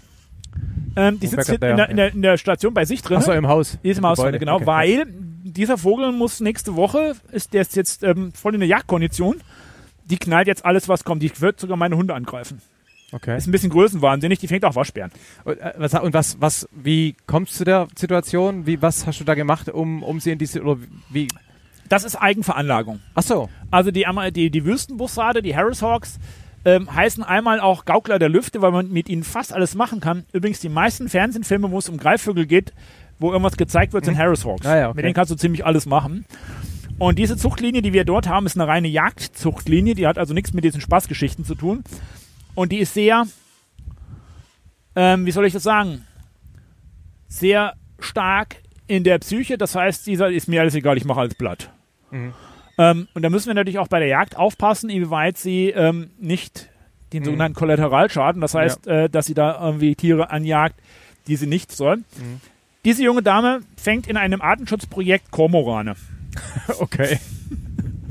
Und das Ziel ist, die Kormorane, gekom, Die Kormorane, Kormorane idealerweise nicht umzubringen. äh, doch, Ah, okay. wenn der, das ist, äh, da gibt es keine Gefangenen bei den Greifvögeln. Die frei liegen, um sie zu töten. warum will man Kormorane fangen? Ganz einfach, wir arbeiten in einem Artenschutzprojekt. Und zwar dieses Artenschutzprojekt ähm, beinhaltet die Wiederansiedlung verschiedener Fischsorten. Ah, da ist der Kormoran der Fresser. Da ist der Kormoran der Fressfeind. Okay. Und wir haben hier diese, haben wir etwa 35 Kilometer Flusslänge, wo ähm, der Fluss plus Nachbarbereiche Natur- oder Landschaftsschutzgebiete sind. Und ähm, hier ist es Zweck und Sinn, wieder verschiedene Fischsorten, ähm, Schneider oder Esche und solche Sachen anzusiedeln, wo sie ursprünglich herkommen.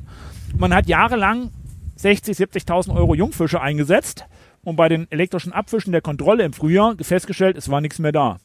Wir reden aber jetzt auch nicht von fünf oder zehn Kormoranen. Am Anfang des Projektes haben wir das ganze Gebiet abgesucht und haben in der Nachtzählung rund 1500 Kormorane gezählt. ähm, das ist natürlich äh, völlig kontraproduktiv. Und als wir zu Beginn in diesem Projekt waren, war die Frage, wie kann man das nachhaltig bejagen? Ja. Wie kann man das nachhaltig einsetzen? Da ja der Fluss auch durch Ortschaften und Städte fließt, ist die Problematik, Schusswaffe einsetzen, funktioniert nicht. Kann, kann man Kormoran ansonsten im Prinzip erschießen? Natürlich, Ja, kann man ist schießen. der Das groß genug? Kein Problem. Gar kein, genau, Das sind diese. Schwarzen, Ja, die immer so unter, unter der Wasserlinie schwimmen, Ja, eben, wo genau. nur der aber Hals Und das rauskommt. Wasserschießen ist schwierig, weil es ja Genau. bricht. Ja, die Richtig. sitzen ja auch in Bäumen und so. Ja. Ähm, okay. Also von daher ist eine Riesenproblematik. Und ähm, in der Diskussion ging es dann darum, nur totschießen, macht das Sinn, ja oder nein? Und ähm, dann hat man bei mir nachgefragt, ob ich mit meinen Vögeln das mal versuchen könnte. Und da habe ich gesagt, gut, ich kann das mal probieren. Normalerweise jagen wir so, solche Tiere nicht. Und habe dann mit einem geschossenen Kormoran mit meinem Vogel trainiert, einfach auf die Größe, Farbe schwarz. Ähm, und habe gesehen, auch mein Vogel sagt, krieg ich hin, mach ich. Und dann ging es die Diskussion, was machen wir? Setzen wir dort einen wilden Vogel, also konditionieren Ja. wir einen wilden Habicht zum Beispiel, Der da dann wohnt und der nachhaltig dann da wohnt, die, nachhaltig ja. das macht. Und da habe ich gesagt, kriegen wir hin, das ist kein Problem. Ich kann aber nicht garantieren, dass der Habicht nicht die schwarzen Hühner im Dorf genauso nimmt, Ja. wie den schwarzen Kormoran, dass er das Bläshuhn genauso nimmt wie die Ente. Das ist dem Habicht als Wildvogel vollkommen egal. Und so haben wir dann letztendlich, dann ging es die Diskussion, ja, können wir einen Uhu ausbilden, der nachts da aufräumt? Keine Frage. Was machen wir mit dem wilden Uhu, der da wohnt? Der wird keinen zweiten dulden in seinem Revier. Das heißt, den Vogel, den wir dort auswildern, ausbilden, der wird nicht da bleiben. Ja. Der wird sich ein eigenes Revier suchen. Ja. Und somit kamen wir dann, dass wir halt eben meine Vögel, die den Harris Hawk da drauf gedreht haben. Und es ist jetzt so, dass ähm, wenn mein Vogel in der Luft ist, der fliegt in sogenannter freier Folge. Wenn der Vogel in der Luft ist, ist kein Kormoran mal zu sehen. Denn Kormorane haben gelernt, die sind sehr schlau. Das war ja auch noch so eine interessante Frage, wie Ja, genau. ne, Intelligenz in Vögeln. Wenn die den Vogel da oben fliegen sehen, haben die gelernt, hier unten gibt's Ärger. Ja. Das hat den Vorteil, dass der wilde Mäusebussard, der dort auch lebt, der die gleiche Flugsilhouette hat wie mein Wüstenbussard, ausreichend ist, die Kormorane zu vertreiben. Wir haben in zwei Drittel des Gebietes so gut wie keine Kormorane mehr, weil der Mäusebussard, der niemals an Kormoran rangeht, ähm, dort in dem Moment ähm, ausreichend ist zu vergrämen. Ja. Stress zu machen. Und wir sagen, wir müssen bei solchen Projekten unregelmäßig, regelmäßig da sein, wo der Vogel auch angreift, damit da wieder diese Nachhaltigkeit ähm, gegeben ist. Und die Kormorane sind so schlau, wenn die das Fahrzeug verknüpft haben mit dem Jäger, mit dem Falkner, dann kommt das Fahrzeug nicht mehr in die Nähe, dann sind sie weg. Das geht mit Rabenkrähen übrigens genauso. Und deshalb ist es so, dass ich mein Fahrzeug oder dass wir unser Fahrzeug irgendwo in der Ortschaft stehen lassen Dann hinlaufen. und dann hinlaufen. Ja. Einfach um diese Verknüpfung Ja. Ja. äh, nicht zu haben. Wenn die jetzt Eier legen, brüten die die selber aus oder Ja. tut ihr die in einen Apparat? Die brüten die selber aus. okay. Gibt es die bessere Quote oder die gleiche Quote? Ähm, kann man oder? eigentlich nicht sagen, aber wir wollen Naturbruten, wenn. Ja. Ne? Jetzt kommen wir zu meinem jüngsten Vogel, in Anführungszeichen, mit 44 Jahren. Das war jetzt ironisch, also dein Das- ältester. Das, das ist mein ältester, das ist mein Steinadler Zeus, Ja. 44 Jahre alt. Grüß Gott. Mit dem jungen Kerl habe ich bis vor drei Jahren auch noch gejagt. Jetzt ist er in Altersruhe. Ähm, ja, Steinadler, ne, Riesenvieh, wiegt knapp 4,5 Kilo, hat eine Spannweite von 2,18 Meter. Ja. Also es ist schon ein prächtiger Vogel. In Natura wäre er so 35, 38 Jahre alt geworden. In Menschenland gibt es natürlich immer Essen. Und wenn irgendwelche Krankheitsanzeichen sind, gibt es natürlich dementsprechend Ja. auch ähm, Futter oder beziehungsweise Ja. Medikamente. Also immer perfekt gehalten. Und äh, Steinadler, kommt der irgendwie aus den Alpen oder so? Oder hat Also das damit in nichts Stein- zu tun? Den Steinadler gibt es auch in den Alpen wieder, Gott sei Dank. Kommt aus Steinheim. Aha. Könnte man mutmaßen. Nein, den Steinadler gibt es natürlich weltweit. Auf allen Kontinenten. Im Englischen heißt er ja Golden Eagle, weil das Kopfgefieder in der Sonne in der Regel beim Altvogel schön glänzt. Ich war jetzt äh, fünf Tage in Südtirol ähm, unterwegs und da hat man dieses Frühjahr ein Steinadlerweibchen auf dem Horst geschossen, illegalerweise. Ähm, derzeit ist wohl, dass dieser Mensch, der geschossen hat, ähm, derzeit in Staatspension ist. Ähm, ich habe dort einen Jungvogel gefunden, also gesehen, fliegen sehen jetzt äh, die Tage. Ähm, das lässt sich ganz toll erkennen an der Gefiederfarbe, Jungvogel und Altvogel. Und wir gehen davon aus, dass zumindest der Jungvogel aus dem Horst, dass das Männchen genügend Futter hatte, ähm, diesen Vogel, diesen Jungvogel großzuziehen. Warum hat er diese Glocke? Diese Bell hat zwei Gründe. Einmal bei der Jagd, wenn er irgendwo sitzt, kann ich natürlich hören und für mich ist es hier ein akustisches Signal zu Hause. Ähm, wenn ich die Bell mal höre, normale Bewegung, wenn es ja permanent klingelt, dann müsste ich vielleicht doch mal nachgucken, was da ist. Und ähm, wir hatten jetzt mal einen Fuchs, einen wilden Fuchs hier, der hat mir leider einen Wanderfalken geholt letztes Frühjahr. Hat sich an der alten Voliere drunter durchgebuddelt und hat auf der anderen Seite wieder hoch und hat den Vogel gefangen. Und ähm, wenn ich, damals habe ich gesagt, schade, dass er nicht beim Steinadler reingegangen ist, dann hätte der Steinadler ihn gefressen. ähm, na, ist natürlich ärgerlich, ganz klar. Ähm, und ähm, auch, wir haben ja natürlich auch hier Katzen und wir haben auch unsere Hunde hier rumlaufen. Und ähm, da muss man halt einfach mal akustisch schauen, was ist da los. Aber das hat jetzt nur er, oder? Er hat, äh, er hat im Moment hier, weil ich die letzten Tage auch mit ihm noch mal ein bisschen trainiert habe. Das heißt, er war ähm, Flug. Zwar an der Sicherungsleine, aber auch die kann ja, der Worst Case, kann ja mal reisen. Und ähm, deshalb hat er die Bell noch an. Und die bleibt dann in der Regel auch sehr lange dran. Stört ihn völlig gar nicht. In, inwiefern können die Vögel denn hier frei fliegen? Also jetzt in der Voliere logischerweise nur sehr begrenzt, klar. ja. Also ich habe hier das Jagdausübungsrecht. Ja. ähm, für meine Vögel. Das heißt, jeder Freiflug, ich habe vorhin gesagt, wenn ein Vogel frei fliegt, kann er jederzeit jagen gehen. Dann muss ich das sogenannte Jagdausübungsrecht besitzen. Ja, genau. Es ist genauso wie der Ausbildung vom Jagdhund. Auch dann muss ich das Jagdrecht dort besitzen. Und ich darf das hier. Ich darf hier meine Vögel alle frei fliegen lassen. Ich darf auch hier jagen mit den Vögeln. Hier bei mir in der Ortschaft und auch angrenzenden Nachbarreviere. Wir haben ja in Deutschland ein sogenanntes Reviersystem. Mhm. Und ähm, das muss ich mir auch holen, weil ansonsten würde ich vorsätzliche Wilderei begehen. Ist eine Straftat. Mhm. Somit ist da die Problematik, wenn der Vogel fliegt, ähm, dass halt eben, wie sagt jetzt ein Hase, ein Kaninchen, Fuchs, Waschbär oder sonst irgendwas angreifen kann. Und dann ist es halt einfach Jagdausübung. Und dann wird es halt einfach blöd, ne? Aber, aber jetzt, also klar, ich verstehe, es gibt zwei sozusagen potenzielle Probleme. Das eine ist, wenn du ihn frei fliegen, fliegen lässt, er jagt irgendwas, das ist okay, darfst du. Das andere ist ja aber, wenn du ihn frei fliegen lässt, dass er vielleicht potenziell abhaut. Auch das ist bei Zeus eigentlich eher weniger und auch bei den anderen auch, wenn sie gut, ähm, ich nenne es immer gut ausgebildet sind, dann gehen wir mit den Vögeln eine Kooperation ein. Ähm, warum soll er arbeiten, wenn er es bei mir umsonst kriegt? Mhm. Ich habe vorhin gesagt, Vögel sind faul, effizient. Ja, ja. Und warum soll er mit einem Tier kämpfen, zur Not auch eine Verletzung in Kauf nehmen, wenn er einfach zu mir kommen muss und Futter hat? Ja. Und diese, diese Sachen trainieren wir natürlich mit den Vögeln auch über Beutespiele halt einfach. Und er weiß Ja. genau, komm ich auf den Handschuh, gibt's ein Leckerli. Immer. Klar, probieren wir halt auch ähm, mal den Vogel ähm, auf den Handschuh zu rufen ohne Leckerli, weil irgendwann ist er vollgefressen und sagt, mir geht's gut, morgen Ja. komme ich wieder. Ja. Ganz klar. Aber ähm, ansonsten ist die Motivation, ich kriege ja ein Leckerli. Ich vergleiche das immer mit zu Hause. Wir haben zwar gerade gefrühstückt, aber ein Stück Schokolade, ein Stück Kuchen oder das Eis geht Klar, immer. geht ne? immer. Ja. Geht einfach immer. Und Ja. genauso werden die Vögel auch Ja.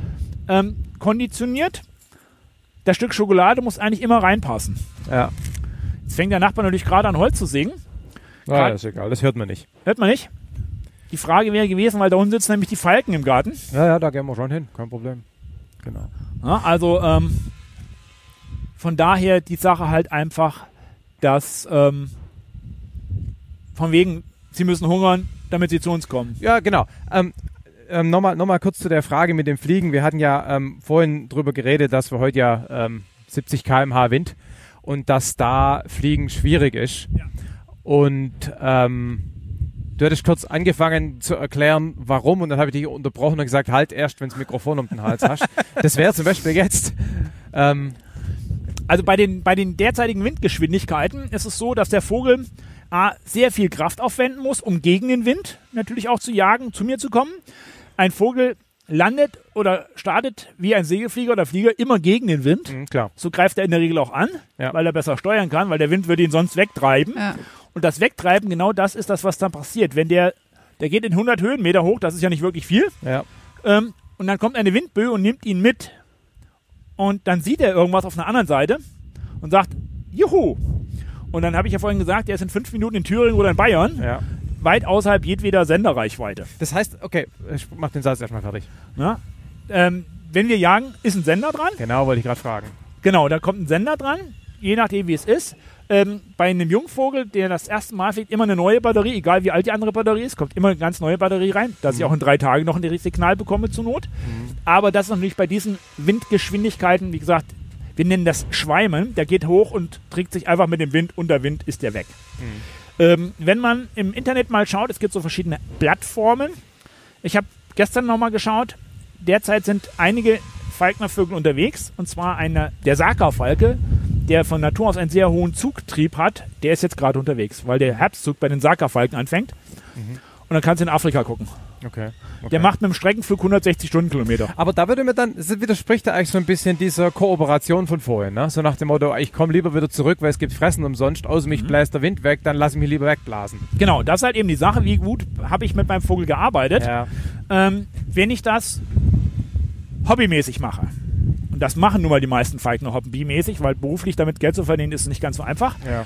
dann haben die ein optimalerweise einen Bürojob von 7 bis um 4 und können um 5 zu Hause mit dem Vogel arbeiten. Das heißt, die Bindung zwischen Falknerin, Falkner und dem Vogel ist auf diese kurze Zeitmanagement gegeben. Bei uns ist es so, meine Frau hat auch den Falknerjagdschein, dass wir halt in der Regel nichts anderes machen. Wir arbeiten täglich mit den Tieren, wir sind täglich da und haben natürlich eine ganz andere Bindung zu den Tieren. Auch da ist es halt so, wir sagen immer, wir sind verheiratet mit den Vögeln, mit jedem Einzelnen. Ja. Und jeder Einzelne ist dann so individuell, dass der eine mit, der, mit mir oder mit meiner Frau arbeitet. Zeus zum Beispiel, der Steinadler, ähm, meine Frau dürfte niemals in die Voliere gehen. Die würde sofort angegriffen werden. Okay. Das sind unsere beiden, wir zwei verheiratet, da ist das Nest, wir beide balzen da drinnen, wir beide, ich fütter ihn da drinnen. Also du kannst ja problemlos rein. Überhaupt kein Problem, auch ohne Handschuhe gehe ich da hin, das ist vollkommen egal. Ähm, weil wir so eng verbunden sind, Ja. wie ein Partner. Ja. Und einen dritte Partner gibt es nicht beim Steinadler, das ist monogam. Ja. Und somit wird jeder andere, der in Anführungszeichen da Konkurrent einbringen würde, angegriffen. Mhm. Meine Frau, jetzt wo wir hier stehen, dürfte meine Frau nicht stehen. Da würde Zeus schon lange in der Voliere hier im Zaun hängen. Und warum bei uns beiden hier geht's nicht? Weil Ähm, er dabei ist, Ich, oder? A, bin ich dabei und B, eine falsche Silhouette. Ja, okay, aber das heißt, er greift, aber warum ist dann deine Frau besonders verhasst, sozusagen? Weil er merkt, dass ich mit ihr auch zusammen bin und Ach, die so eine rum, Konkurrenz so rum, ist. So rum, okay.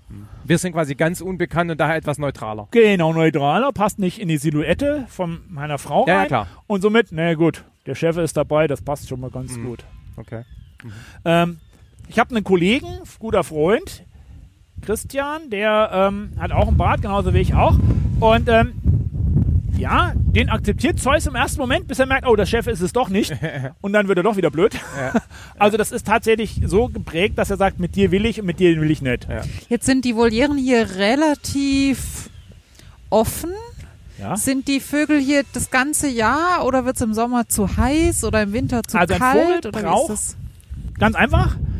In Natura gibt es weder Standheizung, Klimaanlage. Der Vogel muss Möglichkeiten haben, sich Wetter angepasst unterstellen. Entweder braucht er eine windgeschützte Ecke mit Regenschutz Ah, ja, oder er setzt sich in die kleine Hütte, Sonne. Ja. Na? Oder auch Ja. die Milane da hinten in der Ecke. Hier drüben bauen wir ja gerade die neue Voliere hin. Ähm, auch da muss man halt immer schauen, er muss sich eigenständig in eine windfreie Stelle, sonnenfreie Stelle, also Schatten setzen können, wie er das gerade möchte. Und ähm, in Natura hat er auch nichts anderes. Wir Ja. haben Ja. ihn auf zweieinhalb, dreitausend Höhenmeter im Felsen brüten. Ähm, ne, vor allen Dingen im Januar, Februar, wo wir noch Winter haben, da liegt er sein Ei. Da gibt es keine Klimaanlage und da gibt es auch keine Heizung. Nee, ich würde eher denken, dass es vielleicht zu heiß wird im Sommer. Nein, auch irgendwie. das nicht. Ja. Äh, wichtig ist ganz einfach dann im Sommer halt auch eben die Möglichkeit zum Baden. Ne, dass eben genügend Wasser vorhanden ist. Dann nutzen die Vögel auch das Badewasser. Äh, ansonsten wird ähm, die Flüssigkeit meistens über die Nahrung aufgenommen. Das heißt, da muss man so. gar nicht so viel. Die trinken sozusagen nicht. Im Sommer ja, aber ansonsten so gut Okay. wie gar nicht. Wenn man dementsprechend adäquate Futter hat Ja. und wenn sie Ganzkörper füttern oder in der Natura, dann ist natürlich die Körpersäfte des Beutetieres, die letztendlich Energie liefern. Ja, ja, klar. Ja. Ja? Und der, der sitzt jetzt hier äh, und äh, man könnte sich einbilden, beobachtet uns. Und das macht er auch. Tut er auch. Das macht er auch. Der beobachtet sehr scharf. Ähm, der Adler hat ja eine, eine sehr gute Sichtgeschichte, ein sehr gutes Auge. Ja. Ähm, wir sagen immer, auf 10 Kilometer Entfernung sieht er das Reh und fliegt dahin und holt es sich. Mhm. Das ist so die Jagddistanz für einen Adler. Der ist in den 10 Kilometern sehr schnell. Bis zu 120 km/h kann er auch drauf kriegen. Mhm. In der Regel so um die 80. Und wenn er mit dem Wind noch geschoben wird, Mhm. ähm, dann ist er auch noch ein bisschen schneller. Klar. Also von daher kann der schon sehr schnell große Distanzen überwinden. Mhm. Und er beobachtet sehr gut. Übrigens, interessanterweise, Quizfrage. Was, hat, was hat denn der Was, Habe? halt, halt, halt, halt, halt. Was gibt's zu gewinnen, wenn ich es richtig beantworte? Das ist ganz einfach. Dann spendiere ich eine ganz tolle Uhu-Feder. Okay, oder ein Autoreifen. Äh, Die, die brauchen wir nicht mehr. Eben. Ähm, ähm, okay. ein, eine ganz tolle Uhu-Feder. okay. Ge Quizfrage. Ge Gegengeschichte. Was gibt's, wenn wir es nicht wissen? Keine Ahnung. Okay, gut, machen wir mal heute ohne Gegengift. Genau. Die Kinder, wenn ich das mit Kindern mache, die müssen mir immer eine Gegenleistung bringen. Die müssen nämlich Kniebeuge nachher machen. Okay, machen wir eine Knie. Äh, das ist ein bisschen blöd, weil mein Knie war nämlich erst vor ein paar Tagen entzündet. Ich würde mich um die Kniebeuge rumdrücken. Alles gut, kriegen wir hin. Also, Frage. Was haben Habicht, Sperber und Schwalbe mit der Augensache gemeinsam? Oder im Augenleistungssystem? Die Auflösung. Nein. Also Augengröße. Nein, Sperber, Habicht Und Schwalbe. Und die anderen Greifvögel aber nicht, die oder? anderen wie? nicht. Weiß ich nicht. Wenn bei uns Menschen ab etwa 16 Bilder pro Sekunde ein Film entsteht, der Habicht, der Sperber und die Schwalbe können bis zu 180 Bilder pro Sekunde einzeln verarbeiten. Zeitlupe. Okay. Das ist interessant, weil ich meine, dann müssen die ja quasi, also wenn wir, also wenn die wirklich Zeitlupe können, bedeutet das ja sozusagen, die brauchen eine asynchrone Verarbeitung, weil die Zeit geht ja normal weiter. Richtig. Also die müssen quasi in Anführungszeichen das Gesehene träumen können. Das ist ein blödes Wort, aber Ja. so in diese Richtung. Ja, Wir haben, man, hat, halt. man hat früher gesagt, der Habicht sieht eine Gewehrkugel fliegen. Die waren früher natürlich viel langsamer als heutige Patronen. Ja, ja, klar. Aber letztendlich, auch der Sperber als schneller Heckenjäger muss sehr schnelle ähm, Bewegungen ausführen können. Und der Habicht hat zum Beispiel auch zwei Sinne Seeebenen. Eine in der Mitte sehr fokussiert, sehr scharf Ja. und eine etwas verschwommene weitere äußere. Gut, haben wir ja auch. Ja, aber letztendlich kann er das noch fokussieren. Ach so, okay. Ne? Und er kann tatsächlich, ähm, was, was für uns eine schnelle Bewegung ist, ist für den Zeitlupe. Ich Ja, aber der muss das ja nicht träumen können, oder? Der muss es halt nur schneller verarbeiten er können. muss es schneller verarbeiten. Der, der, Ja, der ja, schon, Prozessor, aber- der Prozessor, der das ganze Ding verarbeitet, Ja, ja. ist einfach viel schneller. genau. Aber so kann man es auch machen, klar. Aber das Problem ist ja trotzdem, dass die Welt sich ja mit normaler Geschwindigkeit weiter bewegt. Ja. Das heißt, wenn der jetzt etwas sieht und es in Zeitlupe anguckt, nee, okay, andersrum Nee, nicht. Wenn es ja feiner in verarbeitet, ja, okay, er Ja. verarbeitet es feiner. Dann ist die Ja. Zeitlupenanalogie so ein bisschen, Ja. Ja. okay, ja, okay, verstanden. Ja, ja, Er, okay. er verarbeitet halt das, was für uns Ja. riesenschnell ist. Ein Film ist, kann der immer noch sagen, nö, das ist doch ganz schickig. Ne? Bis Okay. dann wird es erst ein Film für ihn. Ja, und die ja. Schwalbe, die ja Insekten in der Luft mit ihren Kapriolen, ja, die müssen auch sehr schnell, sehr fein variieren Mhm. und dann Mhm. dementsprechend reagieren können. Und da weiß man das tatsächlich, dass sie einfach bis zu 180 Bilder Ja. pro Sekunde als Einzelbilder wahrnehmen können.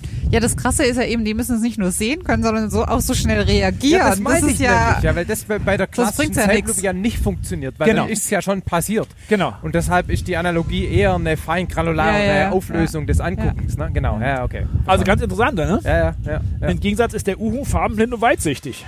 Ja. Wie alle Eulenvögel. ja.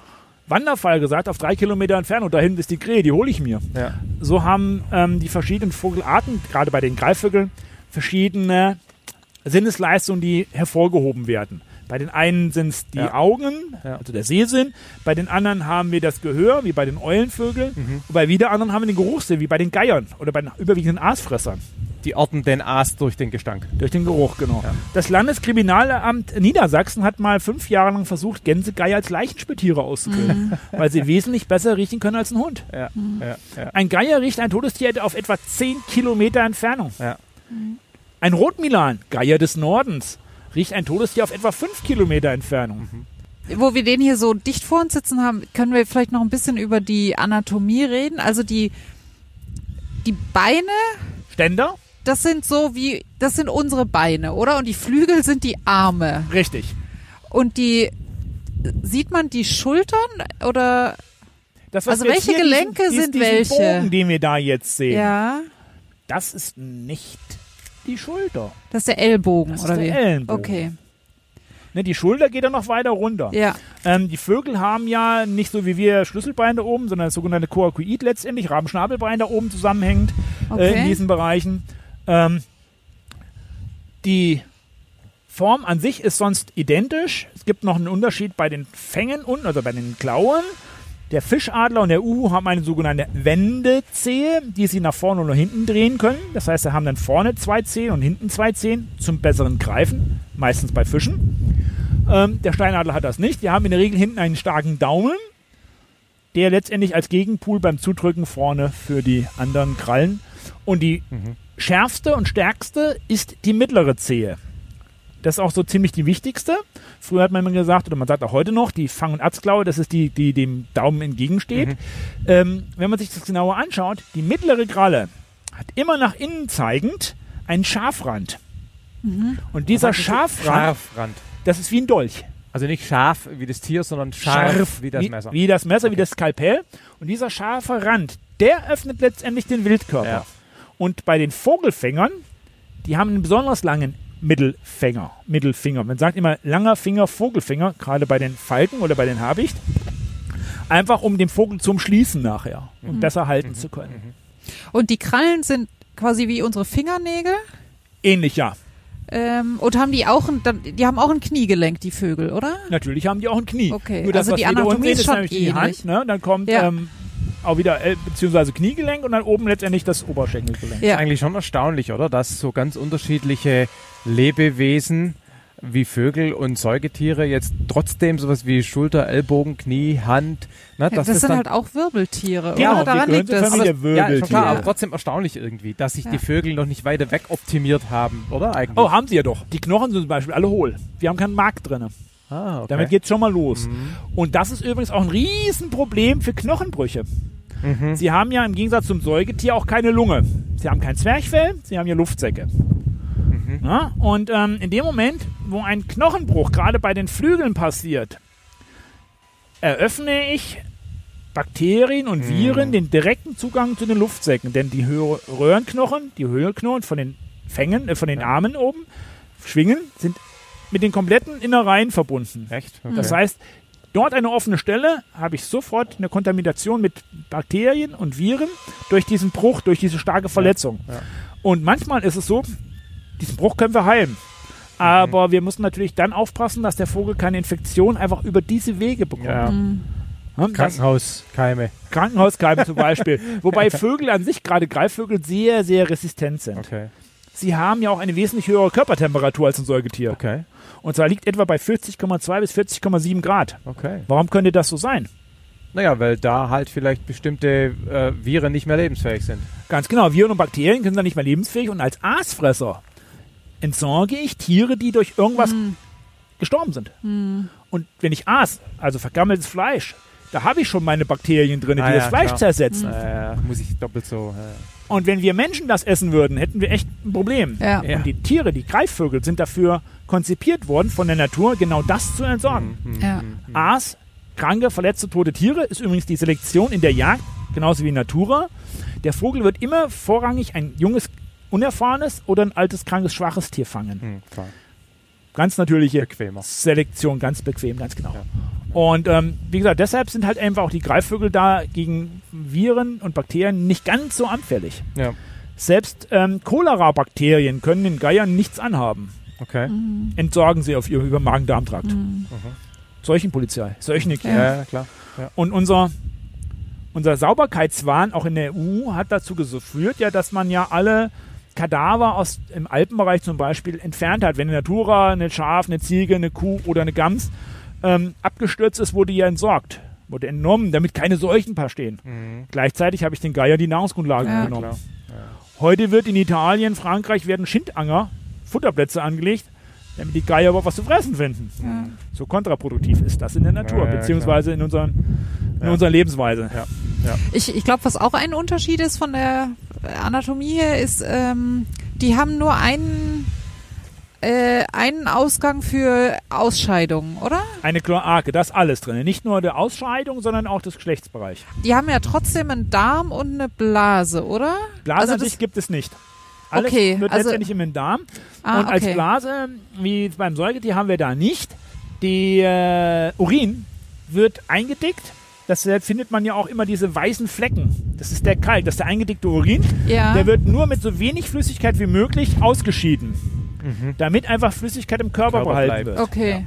Aber das heißt, die haben schon Nieren, aber das geht dann halt nicht von der Niere in die Blase, sondern irgendwie in den Darm In auch, den die Enddarm mit hinein. Flüssigkeit. Okay. Und die, die Geschlechtsöffnungen ist das Alles in der gleiche. sogenannten Kloake hinten drin. Aber das heißt, bei den Weibchen, die Eier, die müssen, also Die haben kommt irgendwie das Zeug aus dem Darm und die Eier müssen aber in das gleiche. Nein, nein, die, die, die haben eine Legeröhre. Das ist nochmal eine separate Geschichte. Aber Ah, es ist alles in okay. diesem, in diesem Pulk da hinten drinne, im dem sogenannten Pürzel. Mhm. Kennt man vielleicht, wenn man Hühnchen isst, da hat man diesen Pürzel hinten dran. Die einen wollen ihn nicht haben, die anderen wollen ihn essen. Mhm. Ähm, und in diesem Pürzel endet nachher alles. Ne? Die Kloake, letztendlich auch die, der äh, Legedarm. Okay. okay. Und ähm, da gibt es bei Greifvögeln eher weniger, bei Hühnern eher öfters mal eine sogar eine Legenot, wenn sich dort ein, ein, ein Furunkel letztendlich festsetzt und das Ei nicht rausgebracht werden kann. Da gibt es eine sogenannte Legenot. Bei Greifvögeln eher wenig, eher seltenst. Und wie viel Eier legen die so? Ich denke, das hängt sehr stark von der Art ab, oder? Das ist ganz stark ab, artabhängig. Turmfalken, sechs, acht Stück, kein Problem. Steinadler zwei. Da gibt es einen starken Kainismus in der Natura auch. Ähm, Rotmilane drei. Was für ein Wort? Kainismus. Heißt? Der junge Vogel wird von dem älteren Vogel gefressen. Ah, der, Ganz der als stark erstes ausgeprägt. geschlüpft Okay, ist, ist ja. der Genau, stärkere. Genau, nur der Starke wird überleben. Okay. Ganz stark ausgeprägt beim Steinadler, beim Schreiadler. Ähm, bei den Schreiadler-Projekten versucht man tatsächlich mittlerweile ähm, das zweite Ei, das zweite Junge kurz nach dem Schlüpfen zu entnehmen, es auf ein gewisses Alter hochzuziehen und dann wieder unterzusetzen. Mhm. Wenn die Hauptphase dann rum ist. Das geht teilweise, aber sehr schwierig.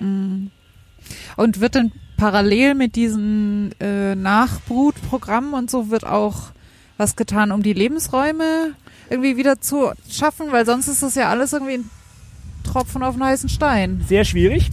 Ähm, ich bin seit etwa 2005 in verschiedenen Projekten mit dem Thema unter anderem auch erneuerbare Energien ähm, behaftet, nenne ich es einfach mal so.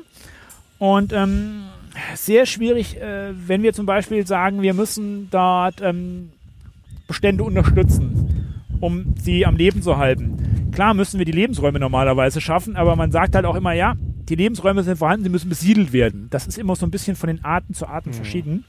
Es gibt auch die Aussagen, ähm, dass man auf der einen Seite Verluste hinnehmen muss, durch alles Mögliche, Stromleitungen, Industrie oder sonst irgendwas. Ähm, und da muss man den Bereich, wo sie gut vertreten sind, eben so aufpeppen, damit sie dort reproduzieren können und einfach die Modalität ausgleichen können. Ist ein schwieriger Bereich. Ähm, der nicht wirklich funktioniert, weil wir können es nicht so steuern. Wenn der Rotmilan nur drei Eier legt, dann legt er nur drei Eier. Da kann ich keine fünf Küken rausziehen. Funktioniert nicht.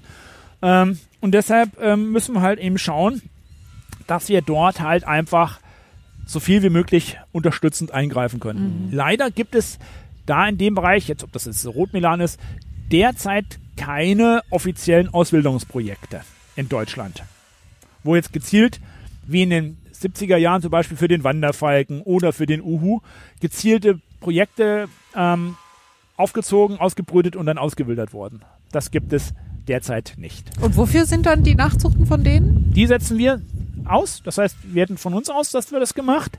Ähm, wir arbeiten ja für die Schweizer Vogelschutzwarte unter anderem, äh, die verschiedene Rotmilan-Projekte haben, äh, wo dann auch Jungvögel besendet werden können, um einfach mal Vergleiche zu ziehen. Wie verhalten Okay, sich, gehen die auf den Zug. Forschungszwecke. Das Mhm. geht dann in die Richtung Forschung. Ich habe ja, Ja. vorhin schon mal erwähnt, dass wir derzeit leider keine Forschungsgelder für das andere Projekt haben. Und auch da würden dann diese Tiere natürlich hier in Gefangenschaft geboren, falknerisch ausgebildet. Wie verhalten sie sich im Vergleich zu Wildvögeln? Ja. Ne? Suchen sie die gleichen Habitate aus oder, oder, oder, Ja. oder. Diese Fragestellung stellt sich in diesem Projekt. Geplant sind in diesem Projekt drei bis vier Masterarbeiten und zwei Doktorarbeiten, die dort dann im, über mehr längere Zeit dieses Verhalten in der Verhaltensforschung dann dementsprechend ähm, reinschauen. Und es ist halt auch dann die nächste Fragestellung, wie muss eine Auffangstation konzipiert sein, um das Beste für die Vögel herauszuholen? Oder, das wäre so das Schlimmste in meinen Gedanken, was rauskommen könnte, ähm, heißt es dann, dass eben, egal was wir machen, wir produzieren nur teures Vogelfutter, Ja, genau. die Vögel sind völlig nicht Ja. überlebensfähig. Ja, das ist eigentlich schon eine relativ grundlegende Fragestellung. Ne? Genau. Und deshalb wundert mich das, dass es weltweit zu diesem Thema keinerlei Forschung gibt. Ja, und das ist schon die Sache, wo wir gesagt haben, okay, hier müssen wir mal schauen, inwieweit wir hier ähm, mal Grundlagenforschung über die, über die ähm, Geschichten, Auswilderung, Gefangenschaft ähm, dort zutage führen. Aber wie gesagt, Forschungsgelder brauchen Ja, wir. Ja. Oder Pri Privatinvestoren. Die haben wir natürlich auch. Sollen wir weiterlaufen zu Jo. den nächsten Gehen wir mal runter. Ich hoffe, wie gesagt, ich hoffe, dass es da unten jetzt mit der, mit der Säge nicht so laut wird. Nö, das, ich bin auch schon neben dem startenden Flugzeug gestanden und habe aufgenommen. Das ist kein Problem. Der Okay. Wind ist viel schlimmer. Okay. So, jetzt haben wir hier unsere kleinen süßen Falken sitzen. Fangen wir mit dem kleinen Süßen hier vorne in der Hütte an. Das ist Argus. Argus ist ein sogenannter Hybrid. Eine Kreuzung zwischen Gär und Lannerfalken. Argus ist sehr stark sehbehindert, fast blind. Der Kollege, der ihn gezüchtet hat, ähm, wollte oder hat züchtet für ähm, die arabischen Länder. Ah, mhm. Und ähm, hier hat man wahrscheinlich sehr alte Vögel miteinander verpaart und irgendwann ist die Genetik rum. Mhm. Argus ist als einziger, als einziger aus diesem Geschlecht, aus dieser Produktion rausgekommen und halt eben stark sehbehindert, Mhm. nicht überlebensfähig in Natura. Er kann nur grelle Farben sehen, kann aber auch auf gezielt auf ähm, Handschuh hier auf die Flöcke ins Wasser an der sogenannten Flugdrahtanlage Mhm. ähm, sich gut bewegen.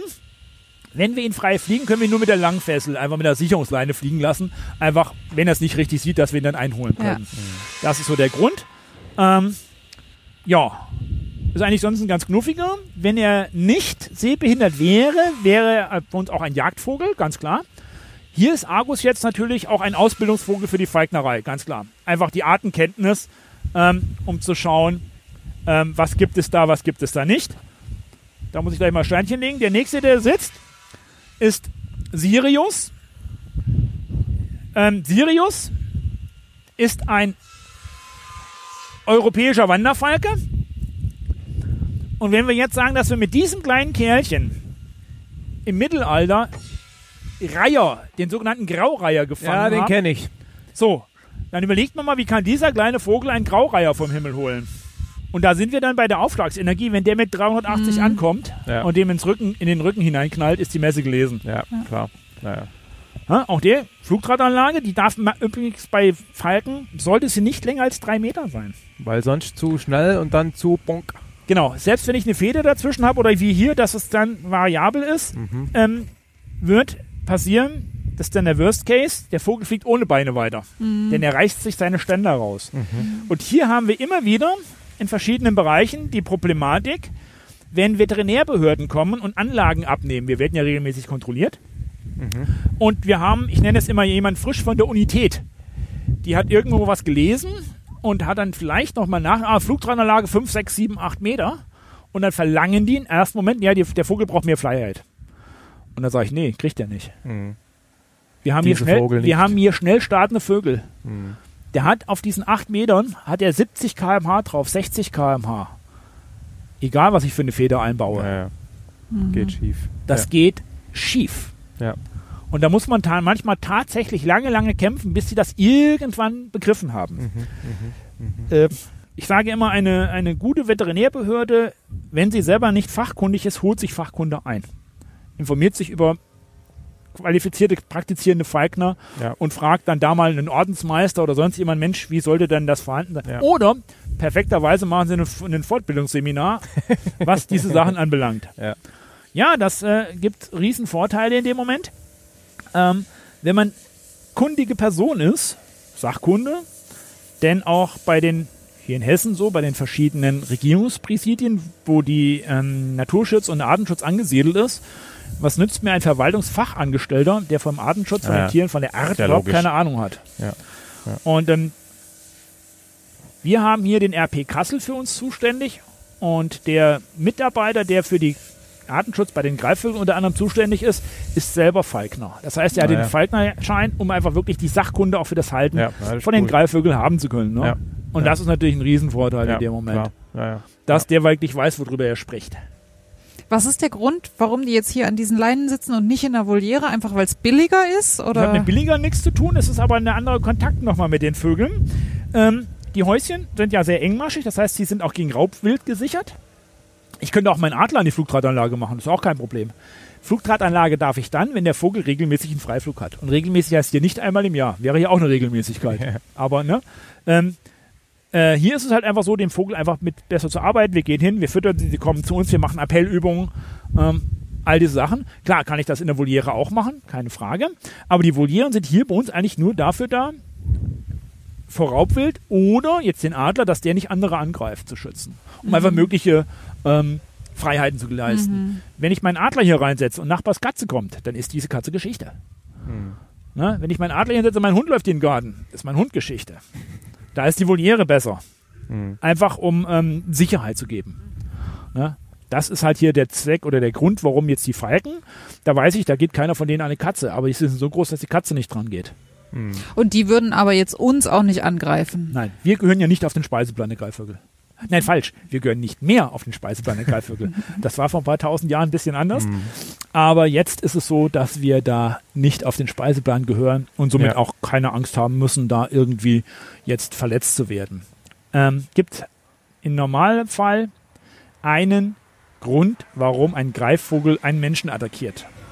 Und der ist ganz einfach darin geschuldet, der verteidigt sein Jungtier. Jetzt fällt ein junger Mäusebussard, Habicht, aus dem Nest, der noch nicht voll flugfähig ist. Das heißt, er setzt sich irgendwo hier in die Brombeeren, Himbeeren, in die Hecke rein und wir als Mensch gehen als Spaziergänger, Jogger oder Fahrradfahrer sehr dicht an diesem Vogel vorbei. Dann wird Mama, Papa, Greifvogel sagen, pass mal auf, Alter, verschwinde mal hier, das ist mein Kind. Und werden in der Regel immer von hinten angeflogen kommen und werden dann versuchen, uns einen schönen kleinen Kratzer über den Kopf zu geben, mit der hinteren Atzkralle, mit dem Daumen. Und dann ähm, gibt es halt eben diese blöden Verletzungen. Und das ist der Grund, warum die es angreifen. Nach etwa 200, 300 Meter Entfernung von dem Jungtier drehen sie ab und fliegen wieder zurück und achten auf ihr Jungtier. Wir würden das auch nicht anders machen, wenn es um unsere, um unsere Kinder geht. Ne? Ja. Ja. Der nächste, der da sitzt, ist ein sogenannter Sakerfalke. Der Saker ist der schnellste Jäger mit aktivem Flügelschlag. Ich habe ja vorhin gesagt, Reisegeschwindigkeit etwa bei ihm 160 km/h. Also, ähm, wenn der hinter der Taube, hinter der Krähe hinterherfliegt und sie kommen nicht auf den Baum, dann war's das. Der Saker wäre theoretisch auch imstande, ein Kaninchen zu töten. Allerdings wäre das eine sehr schwierige Geschichte. Und deshalb sagen wir, nein, wir jagen mit den Sakerfalken keine Kaninchen. Einfach um hier, ähm, wenn der, der Vogel ein Tier fangen soll in seiner Natura, dann soll er das auch ordentlich und richtig machen können, möglichst schnell zu töten. Und ähm, da kann es sein, wenn er das Kaninchen nicht richtig erwischt, dass es doch länger dauert und wir mit dem Messer nachhelfen müssen, weil Schießen ist ja auch nicht. Ähm, und deshalb sagen wir, nein, wir jagen mit dem Sagerfalken keine Kaninchen. Okay. Und was jagt ihr dann mit dem? Mit dem Sager hier jage ich auch hauptsächlich als äh, Vögel. Rabenkrähen, Enten, Gänse, sowas. Ich habe einen Kollegen an der holländischen Grenze, der jagt mit dem Wanderfalken Nilgänse. Nilgänse sagt mir jetzt nichts, aber. Kanadagänse, Ah ja, okay. Mhm. Nilgänse sind ähnlich. Also doch große Tiere. Auch Aber da das sind ist dann, wieder. das ist dann schon hauptsächlich so äh, Artenschutz oder, oder Schädlingsbekämpfung, oder? Weil so Nilgänse, ich- isst du die dann? Ähm, ich habe Nilgans einmal probiert. War nicht sehr lecker. Mhm. Ähm, Würde ich natürlich bei uns dann auch verfüttern, gar keine Frage. Ja. Ähm, aber ansonsten geht es natürlich um Artenschutz Mhm. beziehungsweise Flächenschutz, denn die Gänse ähm, machen natürlich immense Schäden Mhm. an Feldern. Und wir haben ja gerade in, ähm, im Bereich, ähm, wo wir viel Kulturpflanzen, ob das jetzt ähm, Kohl oder sonst irgendwas angebaut wird, da sind die Gänse natürlich an Mast drin. Gerade Richtung Mhm. Holland, wo es auch Mhm. Richtung Blumen und dazu geht. Mhm. Dort ähm, haben wir natürlich ähm, immense Gänse. Holland an sich jagt ja gar nicht mehr. Okay. Ähm, Gibt es keine Jagd mehr so in der Richtung? Wie überhaupt gar keine mehr. Überhaupt so gut wie gar keine mehr. Okay. Schon gar nicht auf Enten, Gänse, Füchse oder Co. Und dort wird ähm, kontraproduktiv mit speziellen Jägern werden sie einfach totgeschossen, eingefangen und weggemacht. Ähm, dann ist immer noch die Frage, warum wird da nicht gejagt und werden sie noch verwertet? Aber das ist so eine sehr schwierige Geschichte. Ja. Wobei ja letztendlich auch in Deutschland die, die Jagd ähm, immer mehr auf dem Prüfstand steht und man versucht dort ähm, durch Gesetzesänderungen stark einzugreifen. Ähm, unter anderem will man auch oder versucht man die Beizjagd zu verbieten. Mhm. Allerdings wird das nichts. Da die UNESCO als immaterielles Weltkulturerbe anerkannt hat und Deutschland es ratifiziert hat, Mhm. äh, müsste Deutschland also da nicht nur das Jagdrecht, sondern auch noch einiges anderes ändern. Mhm. Und ähm, da ja das Jagdrecht untrennbar mit dem Grund und Boden verbunden ist, jeder Bürger, der ein Grundstück besitzt, hat auf seinem Grund und Boden das Jagdrecht, Mhm. Mhm. ähm, wird es einer Enteignung gleichkommen. Mhm. Und das müsste jetzt erstmal grundrechtlich geändert werden. Mhm. Schwierig. Ja. Klar, Einschränkung der Jagd, keine Frage. Ja. Aber ähm, dann äh, wird es immer wieder, so wie in anderen Ländern, ob das jetzt die Schweiz ist, wo in verschiedenen Kantonen die Jagd nicht ausgeübt wird, oder Holland oder sonst irgendwo, Ja. wird es Menschen geben müssen, die dort eingreifen. Ja. Ja, klar. Weil Prädatoren haben wir nicht mehr. Ja, klar. Und ich möchte den Menschen sehen, der, wenn der Wolf, Bär, Luchs und Steinadler hier in unserem Mittelgebirgen wieder rumfliegt, um zu prädatieren, Ja. ähm, der dann mit seinem Yorkshire Terrier oder noch in den Wald spazieren geht. Ja. Also schwieriges Thema Schwieriges in diesem Thema, ja. sehr, sehr schwierigen Bereich. Ja. Und Ja. ähm, diese Flächen zum Beispiel, auf denen du hier jagst, Ja. gut, ich weiß nicht, ob man da mit, mit Gewehr jagen dürfte, aber gibt es den Fall, dass quasi auf einem Gebiet ein Falkner mit seinen Vögeln jagt und gleichzeitig ein anderer Jäger mit seinem Gewehr? In der Regel nicht. Okay. Also gleichzeitig würde es nicht passieren, wenn wir sagen, wenn wir selber nicht Jagdpächter sind. Wenn wir jetzt zum Beispiel hier im Ort, da sage ich hier Jagdpächter, ich bin da und da mit den Vögeln, da sagt er, ja, ist okay, ich weiß Bescheid. okay, aber es kann schon sein, dass die sich das gleiche Gebiet teilen. Die sind dann halt Ach so, nur nicht ja, ja, zur gleichen Zeit Genau, da. das gleiche okay. Gebiet teilen wir uns auf jeden okay. Fall. Nur nicht okay, zur gleichen verstehe. Zeit da. Ja, ne? okay. Hm. Ähm, auf der anderen Seite ist es so, dort, wo ich für die Behörde die Kormorane bejage, dort habe ich auch Schussgenehmigung. Das heißt, ich darf mit Vogel und Waffe gleichzeitig jagen. Mhm. Ist natürlich kontraproduktiv, weil wenn mein Vogel in der Luft ist, werde ich mit definitiv nicht die Waffe einsetzen. Aber wir haben dort halt auch Steilhänge, wo ich von oben nach unten Richtung Wasser schießen kann. Ähm, wenn dort Kormorane auf 150 Meter oder 100 Meter oder 80 Meter irgendwo in, im Wasser sitzen und ich habe einen Kugelfang gegeben, dann kann ich natürlich auch die Waffe dort einsetzen. Mhm. Ganz klar, ne? dann wird eine, äh, mit einer kleinen Kugel geschossen, ähm, sodass der Kormoran dort erlegt werden kann. Ja. Aber ansonsten, wenn der Vogel frei fliegt, ist die Waffe definitiv tabu. Ja. Ähm, wir müssen dann aber unter Umständen, je nachdem, was wir jagen, ähm, das Messer einsetzen, Mhm. um das Tier schneller zu erlösen einfach. Vorschlag. Wir drücken hier mal Stopp. Wir wechseln die Batterie. Ich hole ein größeres Objektiv, dass ich noch ein paar Porträts machen kann. Dann mache ich ein paar Porträts. Mhm. Und dann gehen wir in ein windstilleres Eck und reden noch ein bisschen über oder reden über die über die Ausbildung und so weiter. Wäre das okay? Können wir gerne tun, weil ich möchte nämlich auch noch einen Kaffee trinken. Genau. Wie sieht's aus? Wahrscheinlich auch, ne? Also- ich würde auch einen nehmen. Gut. Ähm, wollen wir mal ein bisschen über die über die Beizjagd und über das Ausbilden dazu reden. Meinst du jetzt mit Ausbildung die Menschen oder die Vögel? Die Vögel, Okay. Genau. Vielleicht sollte man beides machen. Menschen Ja. und Vögel. Ja, fangen wir trotzdem mal mit den Vögeln an. Also, weil man könnte ja sagen, eigentlich muss man da gar nichts lernen, weil das ist ja deren natürliches ähm, Jagdverhalten. Ja, eigentlich ja, klar, aber ähm, wenn ich die Anatomie, die Physiologie und die Lebensräume der Tiere nicht kenne, äh, die Zusammenhänge, dann nützt mir das gar nichts, wenn der Vogel das macht, was er soll oder was er kann und ich kann es nicht äh, für mich nutzen. Das heißt, ich will hier eine Win-Win-Situation haben. Das heißt, der Vogel soll seinen natürlichen Lebensraum, seinen natürlichen Arten nachgehen, fliegen, fangen äh, und ich möchte es als Nahrung nutzen. Sinn und Zweck der Beizjagd? Nahrungsmittelerwerb. Ja, ja. Und somit muss ich auch als Feignerin oder als Feigner gewisse Dinge einfach wissen und lernen, die der Vogel zwar von Natur aus kann, aber ich nicht. Also ist das tatsächlich mehr ein Lernen für den Mensch oder? ja, oder? es ist eigentlich mehr ein Lernen von einem Mensch, die ähm, natürlichen Ressourcen des Vogels zu nutzen. Natürliche Ressource ist einfach, dass er von Natur aus ein Tier fängt, um es zu essen. Ja. Und ich möchte das so leiten als Feignerin, als Feigner, dass ich dieses Tier essen kann nachher. Okay, dann, dann reden wir mal über zwei Dinge. Das eine ist sozusagen, was ist das gewünschte Zielverhalten von Falkner und Tier, wenn er ausgebildet ist? Also wie läuft so eine Jagd ganz konkret ab? Und das zweite ist dann, wie bringe ich den Vogel und den Falkner dazu, dass das harmonisch funktioniert? Das ist ja dann der zweite Schritt. Ne?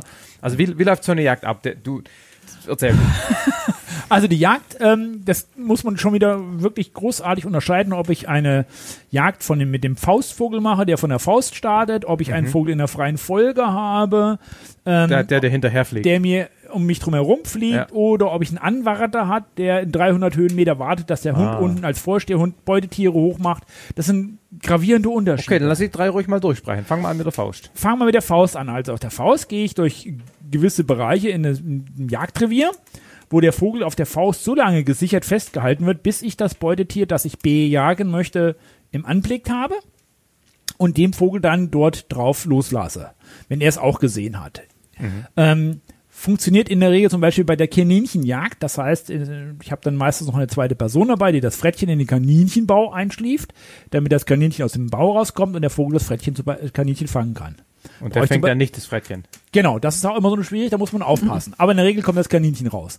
Oder ich brauche halt jemanden, wenn ich im Revier unterwegs bin und habe den Vogel auf der Faust, den Hase zum Beispiel, den Hase zu bejagen, der in der Sasse sitzt, der dann hochgemacht wird. Der Sasse?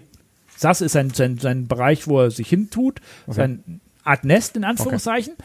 Ähm, und äh, dort sitzt der Hase halt einfach, bis er irgendwann in Gefahr wittert und losläuft. Und dann kann der Faustvogel von der Faust starten und versuchen, dieses Tier zu fangen. Und welche Vogelarten würde man dafür verwenden? Da kann ich eigentlich ziemlich alles nehmen, außer die Falken. Ne, Falkens werden in der Regel für Flugwild Weil benutzt. die Flug fangen, ja. Hm. Genau, ich kann zwar auch mit einem großen Gärfalken ein Kaninchen fangen, wäre auch eine Möglichkeit, aber ähm, das machen wir nicht in der Regel. Ne, Da nehmen wir den Wüstenbussard oder den Habicht oder den Adler dafür, äh, um dann jetzt von der Faust aus zu jagen.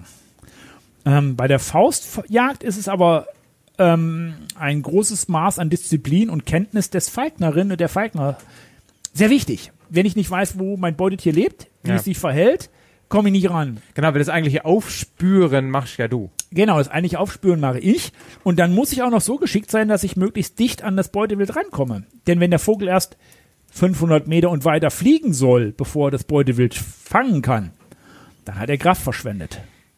Er wird immer auf kurze Distanz jagen. Das heißt, wir versuchen auf, man sagt immer Schrotschussentfernung, 35, maximal 50 Meter an die Beute ranzukommen, um den Vogel möglichst schnell, effizient an das Beutetier ranzukriegen. Ohne, dass das Beutetier große Fluchtdistanzen aufnehmen kann.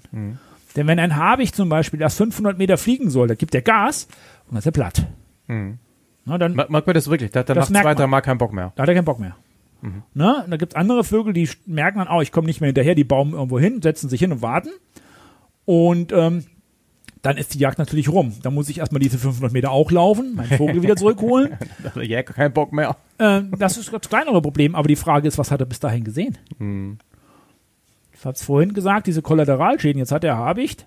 Ähm, statt das Kaninchen sieht er auf der anderen Straßenseite so einen kleinen Vierbeiner rumlaufen. Der ist ja auch sehr lecker für ihn.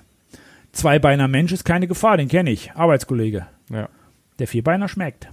Also schwieriges Thema, was die Jagd von der Faust anbelangt, beziehungsweise wenn die Vögel zu weit aus unserem Bereich raus sind.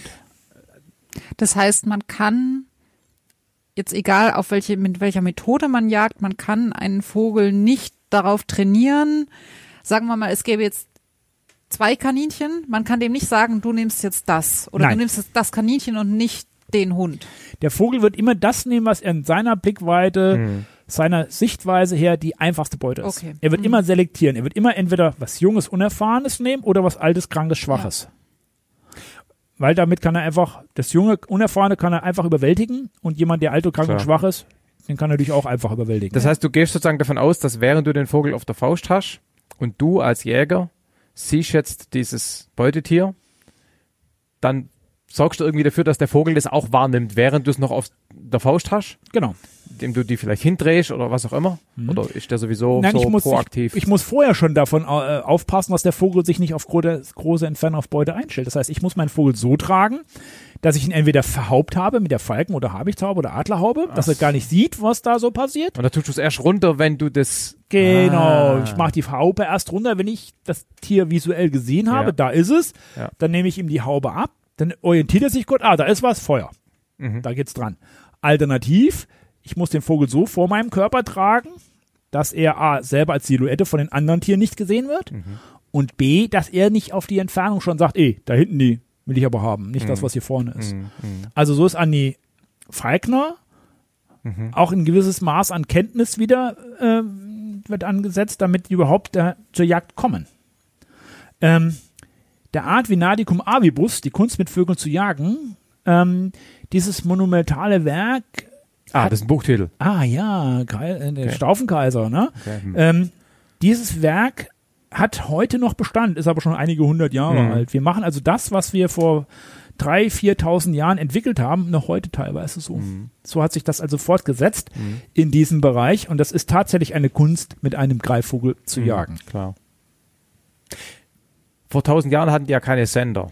Welche Rolle spielt der Sender? Ist einfach nur, um ihn wiederzufinden, wenn er doch mal wegfliegt? Genau. Okay. Hat also für die eigentliche Jagd keine Rolle. Für die eigentliche Jagd spielt es überhaupt keine Rolle Ja. und auch vor tausend Jahren gab es diese Glöckchen schon. Mhm. Ähm, die wurden schon mal eingesetzt als akustisches Signal, wie wir es vorhin oben beim Adler Ja. ja gehört haben. Das ist für mich ein akustisches Signal, wo ich meinen Vogel wiederfinde. Wenn der im hohen Kreis auf dem Kaninchen sitzt, sehe ich ihn nicht mehr. Mhm. Oder wenn er im Getreide irgendwo sitzt, Ja. sehe ich ihn auch nicht mehr. Da kann ich ihn nur hören. Ja. Aber auch hier wiederum ist die Frage, wie weit kennt sich die Person, die die Beizjagd ausübt, sprich Falkner und Falkner, mit anderen Tieren aus? Denn es reicht mir manchmal aus, dort hinzuhören, wo schimpfen jetzt die Amseln, wo schimpfen die Krähen, wo habe ich Ansammlungen von Raben, Krähen und Elstern, die ganz sagen, hey, da ist was, geh, da ist was. Also so habe ich andere Tiere in der Natur, die mir zeigen, da könnte mein Vogel sitzen oder da sitzt ein Wildvogel, Ja, ja. der dort gerade Beute gemacht hat. Ja. Ähm, ist immer ganz klassisch, wenn der Sperber in, bei Singvögeln im Garten was geholt hat und sitzt da, dann schimpfen alle anderen. Mhm. Ganz klares Zeichen, da ist was passiert. Mhm. Ne? Heutzutage habe ich natürlich die Technik als Möglichkeiten, aber da sollte man auch immer, auch heutzutage noch imstande sein, diese Zeichen zu deuten. Mhm. Auch da sind wir wiederum, was muss der Falkner, die Falknerin für Wissen haben, Ja. um hier wirklich adäquat zu sagen, das passt. Ja. Mhm. Und das hat man halt eben vor tausenden von Jahren auch gemacht. Man hat einfach auf andere Tiere noch aufgepasst. Ja, ja, ja, ja, ja. Die zweite Art war, dass der Vogel um dich rum, die hinter In- Folge In fliegt. sogenannter freier Folge. Ja. Das heißt, der Vogel ist eigenständig auf dich und fliegt vor dir, hinter dir, rechts, links und wartet darauf, dass du ihm ein Beutetier hochmachst. Das heißt funktioniert in der? Regel. Ähm, der Wüstenbus hat auf die Kormorane. Kormorane sitzt im Wasser, Mhm. auf dem Wasser und lässt sich da auch nur sehr schwer von abbringen, dass er da wegfliegt. Und der Vogel hat gelernt, auf Falkner oder auf Hund zu gucken, wenn der Hund dort äh, ein Tier hochmacht, Hochmacht heißt ähm, hochmacht, verscheuchen. hochmacht, das heißt, es geht in die Luft. Es Okay. fängt an jetzt, zu okay. fliegen Mhm. oder geht in die Fluchtphase, Ja.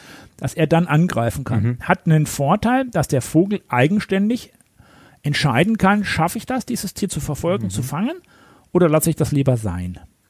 Und wir versuchen, die Tiere auf Beutetiere zu prägen, zu konditionieren. Eigentlich ganz klassisch.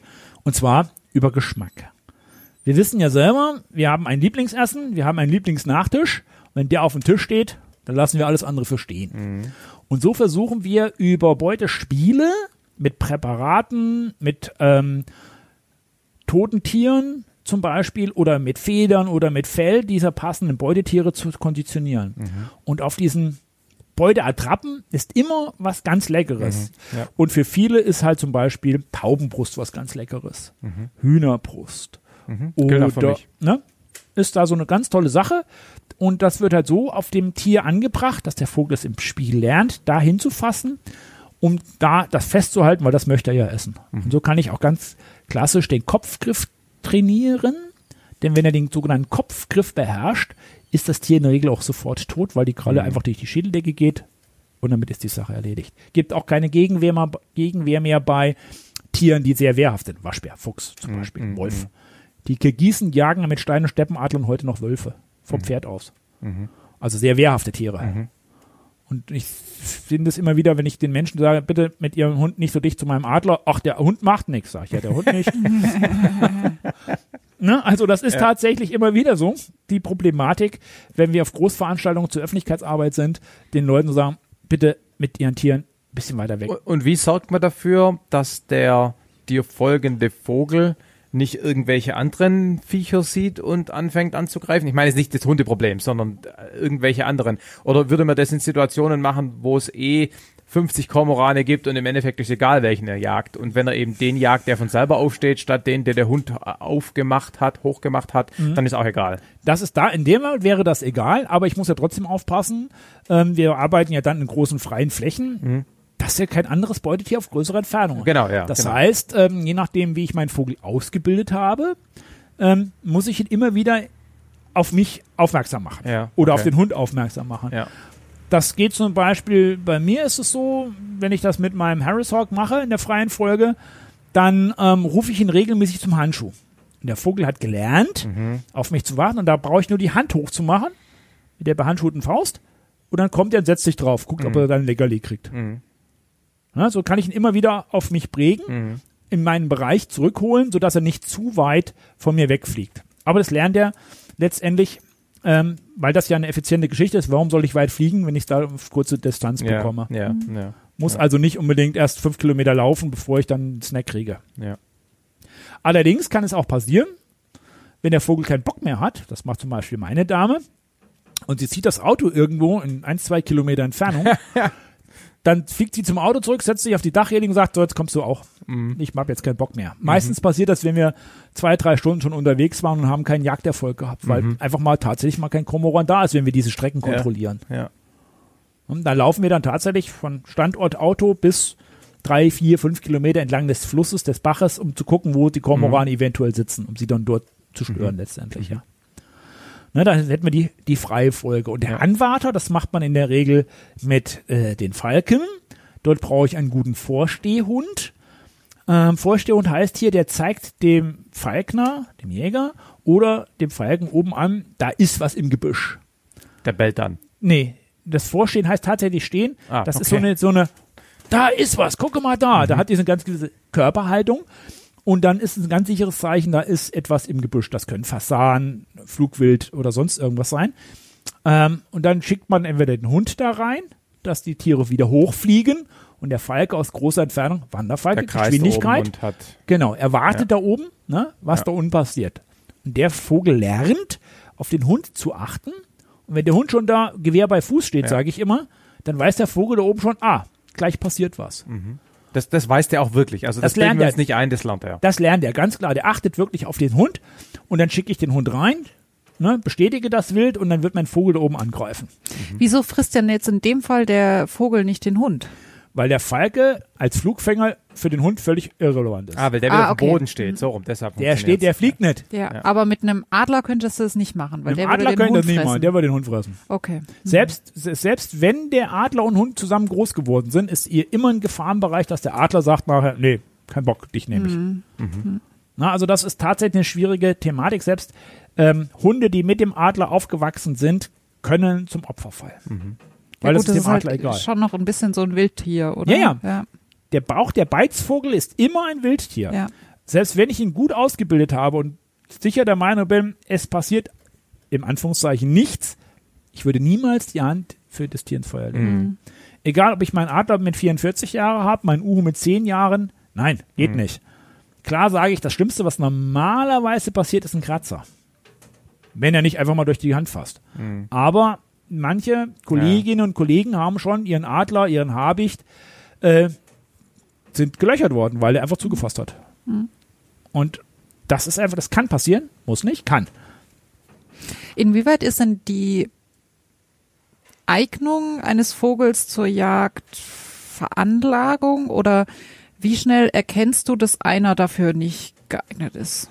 Ähm, das erkennt man eigentlich gar nicht so schnell. Das liegt aber schon mal daran, habe ich jetzt hier eine Handaufzucht, der nichts anderes gelernt hat, oder habe ich hier einen, der Elterntieraufzucht ist. Da scheiden sich immer so die Geister. Ähm, Mama und Papa Greifvogel bringen dem, dem Jungvogel ja das Fangen über Spiele bei. Sie schmeißen dann nachher irgendwas hin und sie müssen es festhalten. Ähm, Und da gibt es schon Unterschiede, welche, die da sehr motiviert sind, nenne ich es immer, die eigenständig, ah, das ist mir, das bewegt sich, das greife ich einfach an. Und da gibt es halt auch welche, ach naja, ich gucke dann einfach mal. Also diese Individuen gibt es wirklich ganz arg.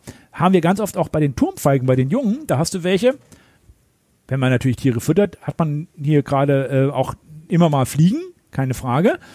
Und ähm, dann versuchen die Fliegen oder Blätter, die sich zu bewegen, diese Motorik einfach zu greifen. Ne? Das muss man natürlich auch kontrollieren. Und wenn wir Vögel ausbilden, versuchen wir den Reiz dadurch natürlich durch Bewegung auch reinzukriegen. Und dann sehen wir schon, ist das jemand, der, ah, da bewegt sich was, das mache ich tot? Oder ne, lass mich mal gucken. Ne? Ich chill erstmal eine Runde. Also da gibt's die verschiedensten Charaktere, die dort ähm, dementsprechend ausgeprägt werden sollten. Das kann ich aber fördern. Aber das heißt, du mu- musst im Prinzip auch welche aussortieren, weil die halt einfach untalentiert sind. Untalentiert eher weniger, sie brauchen einfach länger. In Natura werden diese Tiere ähm, nur schwer überleben. Ähm, es gibt bei uns Falkland eher ein anderes Problem. Und das Problem liegt darin, auch die Vögel haben ja ihre gewisse Einstellung den Menschen gegenüber. Und wenn ich merke, wenn ich einen Vogel übernehme vom Züchter und das harmoniert mit uns beiden nicht, dann ist es besser, ich gebe diesen Vogel wieder ab und nehme den anderen. Mein Adler und meine Frau zum Beispiel. Pimpf und Maya, unsere beiden Uhus. Ähm, die sagen schon, mit dir arbeite ich besser und mit dir arbeite ich schlechter. Also von daher gibt's schon diese verschiedenen Sachen. Harris Hawk. Wir hatten ein Weib, das ging mit meiner Frau gar nicht. Und die andere, oh, die zwitschert und knutschelt. Äh, Also da diese Charaktere, wenn du merkst, das funktioniert nicht, ist es besser, du gibst den Vogel ab und holst einen anderen. Und da kann man auch nicht irgendwie durch Leckerli oder sonst Nein. was. Okay. Das ist Das wirklich so, dich mag ich nicht, mit dir schaffe ich nicht. Mit dir arbeite ich nicht. Und wenn ich dann frei fliege, sage ich, Arrivederci, Ja, mach's ja, gut, bye klar. bye. Wir sehen uns vielleicht in Afrika wieder. Wie viele so entflogene Falknereivögel gibt's denn? Ähm, Und überleben die dann draußen? wenn es ein gut, wenn es ein Jagdvogel ist, der überlebt definitiv. Der kann eigenständig jagen. Das hat er gelernt, das weiß er, das kann er. Ähm, von den Jagdfalknereien sind es in Anführungszeichen eher wenige. Meistens fliegen die von den Showfalknereien weg. Die kennen Menschen, die sind vielleicht gerade heute bei der Show 50 Gramm zu hoch. Die haben gestern zu viel gekriegt, sind nicht mehr so und sagen, ach, mir geht's ja eigentlich gut. Die Sonne scheint, das Wetter ist toll. Afrika, ich komme. Und dann gibt es Vögel, die haben einen sogenannten sehr starken Zugtrieb. Gerade bei den Jungvögeln. Sakerfalk ist ein ganz klassischer dafür. Wanderfalken nicht ganz so. Aber ähm, wenn man dann mal zu gewissen Jahreszeiten, nämlich jetzt, schaut, gerade Jungvögel, die noch nicht so eine große Bindung zum Falkner, zur Falknerin haben, die gehen jetzt auf Wanderschaft. Weil das ist jetzt ihre Zugzeit. Wie, ich habe vorhin schon mal nach der Intelligenz von den Vögeln gefragt, um das Wort mal zu vermeiden. Ähm, hast du ein Gefühl dafür, ob die Vögel planen, ob was von einen, haben die einen Planungshorizont oder wenn, wenn du jetzt vorhin, du sagtest vorhin, der hatte 50 Gramm überfüttert. Und was passiert dann? Denkt der drüber nach, in Anführungszeichen, und sagt, hm, eigentlich könnte ich jetzt nach Afrika fliegen? Oder sind das alles voreinprogrammierte, genetisch hirnfest verdrahtete verstehst du, ich weiß auch nicht, ob man das weiß und wie man das rauskriegt. Aber Also wir haben Vögel mit einem sehr starken Zutrieb, gerade dieser Sagerfalke, und da ist es tatsächlich genetisch bedingt, dass die Vögel erstmal das Revier der Eltern verlassen, Mhm. um dort neue Reviere, neue Paarbindungen im der Lauf der nächsten Jahre zu machen. Ja. Adler zum Beispiel, Steinadler, der fliegt in der Regel von den Alpen erstmal nach, nach ähm, Skandinavien hoch, äh, schaut mal, was da losig ist und sucht sich dann irgendwann später hier wieder ein Revier.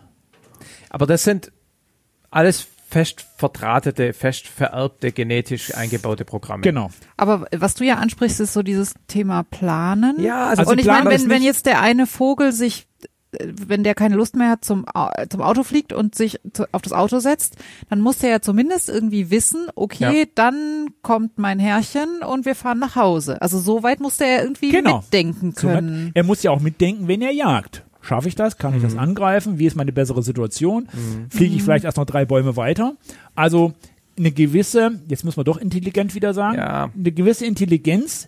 Ähm, ich würde es aber eher in Richtung ähm, angeborenes Verhalten. Ja, ja, das ist der setzen. Punkt, ne? Weil, also wenn man auf YouTube gibt's ja Tonnen von diesen Videos, wo irgendwelche Elstern oder Raben mit dem Stecken irgendwo was rauspopeln und dann ein Türle aufmachen und da drin dann ein Stückle Futter mit dem, weißt, kennst du, da, da, Ja, oh, ja, guck ja, mal, wie intelligent diese Tiere sind. Und ich meine, dass Papageien, wenn sie reden, dass es nichts mit Intelligenz zu tun hat, sondern nur nachahmen, die verstehen auch nicht, was sie sagen, das ist klar. Aber diese Experimente, wo man den Viechern so fünfschrittige Prozesse bis zum Futter, Ja. Das Wort intelligent ist ein großes Wort, aber da ist ja schon ein strategisches Herangehen. Sie haben die Möglichkeit, kognitive Möglichkeiten, Lösungen für verschiedene Probleme zu finden. ja, Ob das jetzt intelligent ist oder Ja, ob das ja, angeboren ist, ist eine andere Geschichte. Ja. Aber sie lernen ja dann auch wieder. Und zwar lernen sie hier durch Fehler. Mhm. Ich habe vorhin gesagt, wenn wir mit dem Auto in gewisse Bereiche kommen, ist kein Kormoran mehr zu sehen, weil er gelernt hat, Mhm, klar. das Ding ist verknüpft mit Tod mit Stress. Na? Ja. Verknüpft, weil der Bussard da rumfliegt, der aussieht wie mein Jagdvogel. Klar. Stress. Also dieses sind Dinge, die sie dann lernfähig machen. Mhm. Und somit muss man ihnen, wenn wir das als intelligent, ähm, na, sind wir wieder dabei, und zumindestens eine gewisse Intelligenz zuschreiben. Klar, ich meine, dann sind wir gleich an der Frage, wie definiert man Intelligenz und dann sind wir ziemlich philosophisch unterwegs. Das ne? lassen wir lieber Das heute. lassen wir lieber, genau. Aber, aber also, Äh, Nochmal zur Ausbildung zurück. Das heißt, die, die wesentlichen Bestandteile von dieser Ausbildung sind zum einen die Bindung zum Falkner, Ja. dann irgendwie die Motivation oder die Fixierung auf Bewegung, die ja sowieso schon da ist, irgendwie zu verstärken Genau. und dann zu belohnen und eventuell auf ein bestimmtes Beutetier zu konditionieren oder so. Ähm, ja, das sind eigentlich so die Hauptbestandteile. Das sind die oder? Hauptbestandteile, Mhm. genau. Und aber wie der dann zufassen muss, um das Tier zu töten oder festzuhalten, das ist irgendwie instinktiv, das kann der. Weil das, kann Das- ja die, können ja die Eltern dem auch nicht Das beibringen. kann der, aber er lernt auch hier bei mir natürlich über die Spiele, versuche ich zu fördern, dass er immer möglichst schnell tötet, nämlich durch den Kopfgriff. Ähm, und das kann ich halt einfach lernen. Und das, ist, wie gesagt, ganz klassisch kann man das ähm, über den Kaninchenbalg machen. Man nimmt einen Kaninchenbalg, also sprich nur das Fell, ähm, stopft das aus, da muss das, der Kopf sichtbar sein und auch hinten der Schwanz muss sichtbar sein. Und ich möchte ja, dass der Vogel in den Kopf, den Kopf festhält. Und das heißt, ich binde Futter einen Kopf. an den Kopf. Und dann ziehe ich das mit einer Schnur. Wenn der Vogel auf dieses Kaninchen fliegt und nur hinten in die Keulen und in den Rücken reinpasst, dann ist das Tier nicht tot. Dann wird es in Natura abgehen und wird Ah, durch. dann ziehst du weiter. Da ziehe ich weiter. Erst wenn der Fang vorne im Kopf eingeschlagen ist, lasse ich das Ding gehen. Dann ist es nämlich tot. Und dann verknüpft der ganz schnell. Wenn ich dahin fasse, habe ich echt schlechte Karten. Wie, wie, Wenn ich dahin fasse, habe ich sofort mein Futter. wie viel solche Übungszyklen, Hausnummer, muss man machen, bis der Vogel das verstanden hat? Sind Fünf, das, 50 aufwärts. okay. Aber keine tausend. Keine 1000. In der Regel hat er das sehr, sehr schnell. Das liegt immer so ein bisschen dran. Kommt drauf an, was ich mit dem Vogel beizen möchte und wie ich meine Zeit dazu investiere. Das ist immer wieder so die Sache. Wie viel Zeit habe ich, um den Vogel zu arbeiten? Habe ich ihn nur nach, nach der Bürozeit um 17 Uhr für Ja, eine. Stunde und im Winter ist um 17 Uhr dunkel, dann mache ich nichts mehr, wobei das die Hauptjagdzeit ist. Ähm, dann wird es natürlich schwierig, wenn, ähm, wie bei uns, dass wir ähm, nichts anderes machen, als mit den Tieren zu arbeiten, kann ich natürlich ganz anderes Zeitmanagement machen und dann eben den Vogel permanent darauf zu konditionieren. Dann hat er das innerhalb von einer Woche. Weiß er genau, was er zu tun hat. Das heißt, im günstigsten Fall dauert die Ausbildung eine Woche. Zumindest, dass er diesen Kopfgriff beherrscht. Mhm. Was muss er denn sonst noch lernen? Ähm, natürlich muss er erstmal den, den Appell zu mir, dass er zu mir zurückkommt. Ah, okay. Das wäre dann noch vorher wahrscheinlich. Oder? Genau, bevor der überhaupt frei fliegt und jagt, muss er ja erstmal mit mir zusammen harmonieren. Ja. Das heißt, ich muss ähm, den Vogel so weit konditionieren, auf mich prägen, dass wenn ich ihn rufe oder ihm ein akustisch visuelles Signal gebe, dass er zu mir zurückkommt. Und das macht man einfach mit, wenn ich schreie und du kommst, gibt's ein Leckerli. Zum Beispiel so. Und oder außerdem prü- verprügel ich dich nicht und tu dir nichts. Genau, das würde er eh sowieso niemals verstehen. Und das Dumme ist, er kann fliegen, ich nicht. Ähm, Ja. Dann wäre er weg. Ja. Negativ Konditionierung, ja. das wäre auch eine Konditionierung, aber hier geht es, funktioniert überhaupt nicht. Mhm. Bevor der Vogel überhaupt frei fliegt zur Jagd oder zum Training zur Jagd, machen wir, ist es so, dass der an der Sicherungsleine zum Beispiel, Mhm. wenn der hundertmal hintereinander beim ersten Rufen oder beim visuell zeigen, ohne sich auf was anderes einzustellen, bei mir auf dem Handschuh landet oder auf dem Federspiel, dann denke ich an den ersten Freiflug. Mhm. Und da habe ich immer Bauchschmerzen. Klar. Ich mache das schon seit vielen Jahren, aber dann habe ich trotzdem immer noch heute Bauchschmerzen und sagen, pff, passt das oder passt das nicht? Weil dann so viele Faktoren einspielen, äh, die ich nicht beeinflussen kann. Gut, dann kann der frei fliegen. Das heißt, der hat 500 Mal an der Flugdrahtanlage oder an der Lokschnur ist er bei mir auf dem Handschuh gelandet, ohne dass er irgendwo was anderes gemacht hat. Ähm, dann wird er natürlich besendert, dann bekommt er die Bell dran, so dass ich dann, wenn er dann nicht zu mir kommt, über diese Möglichkeiten habe, ihn zurückzuholen. Und da muss wirklich alles passen. Das Wetter muss passen, die Kondition muss passen, die Motivation muss passen. Also da muss eigentlich ein rundum sorglos Paket für den Vogel da sein, dass er dann auch tatsächlich wieder zu mir kommt. Und wenn das alles funktioniert, dann kann ich in die Ausbildung eintreten auf die Beut beide. Kurz, kurze Frage zu, zu dem Sender nochmal. Ähm, ist das ein reiner Peilsender, wo du dann mit dem Auto oder geht es irgendwie Satellit, GPS und du kannst im Internet gucken? Gibt es auch mittlerweile, sind natürlich sehr teuer. Ja. Ähm, ich habe noch einen ganz normalen Peilsender. Mhm. Und was hat er für eine Reichweite? So ganz Das kurz? kommt immer darauf an, A, wo ist der am Vogel angebracht und B, wo sitzt der Vogel. Klar, ja, ja. Ähm, drei Kilometer sollte funktionieren. Okay, aber so, wenn er dann wirklich beschließt, nach Thüringen zu fliegen, hast du verloren. Habe ich verloren. Okay. Ja. Ja, wenn ich sehe, der ist nach da geflogen, kann ich natürlich auch in diese Richtung fahren und Klar. versuchen. Ja. Ansonsten muss ich eine Spiralsuche machen. Ja, okay. Also von innen nach außen und immer weiter, immer weiter. Hast du dann irgendwie hier einen, einen, einen Hubschrauber? Das wäre eigentlich noch eine interessante Synergie, oder? Vom Hubschrauber ja, wäre wäre die Möglichkeit. Ich habe natürlich hier bei mir die Wasserkuppe, ich könnte die Segelflieger alle ja, bitten. so, genau. genau. Ich gebe euch die Frequenz und dann Genau. guckt ihr mal, was ihr findet. genau. Funktioniert dann nicht. Aber in der Regel ist es so, dass sich unsere Jagdvögel, wenn sie sich denn verstoßen, wenn sie ausgebildet sind, immer in Nähe von Menschen aufhalten. Mhm. Diese Sympathie, diese, Ja, diese, diese Energie, Synergie äh, haben sie halt einfach. Mensch, Zweibeiner, mit dem kann ich arbeiten, Ja. dann kriege ich Futter. Ja. Und der Vogel, der ähm, aus der Flugverführung kommt, wenn er denn mal gesagt hat, nee, das fällt mir da nicht mehr, dann ist er auch weit weg. Hm. In der Regel ist es so, wenn sich ein Vogel von uns verstößt, nennen wir das, Ja. dann bleibt er in diesem Bereich. Und wir Mhm. können ihn dann vielleicht ein, zwei, drei Tage später wieder dort einfangen. Okay, das ist auch schon mal passiert, oder? Ja, ja, das passiert. Meistens, wenn der, wenn wir in fremde Gebiete kommen, ähm, wo der wilde Vogel sehr dominant ist und versucht, unseren Jungvogel, meistens Jungvogel, ähm, zu vertreiben. Mhm. Sagt hier, das Mhm. ist mein Hat er Revier. einfach Angst und Arrivederci, mach's gut, das gehört mir. Ja, ja. Und dann kann das natürlich sein, hier, oh, Stress mit anderem. Ja. Oder ähm, wenn wir in den, in den späten Stunden tatsächlich nochmal auf einen späten Abend oder in den, in den Abend hinein jagen, dass dann tatsächlich auch der Uhu kommt und sagt, ey, das ist meins hier, mach dich weg oder ich fress dich. Mhm. Ähm, leider ist mir das vor vielen Jahren selber passiert. Wir waren in einem, auf einer Beizjagd mit mehreren Kollegen und hatten die Vögel eigentlich zum Abend hin schon auf den Flöcken gesichert und saßen an der Jachthütte im Wald, Feuer an. Und ähm, ja, da kam der wilde Uhu und nahm den Vogel einfach mit.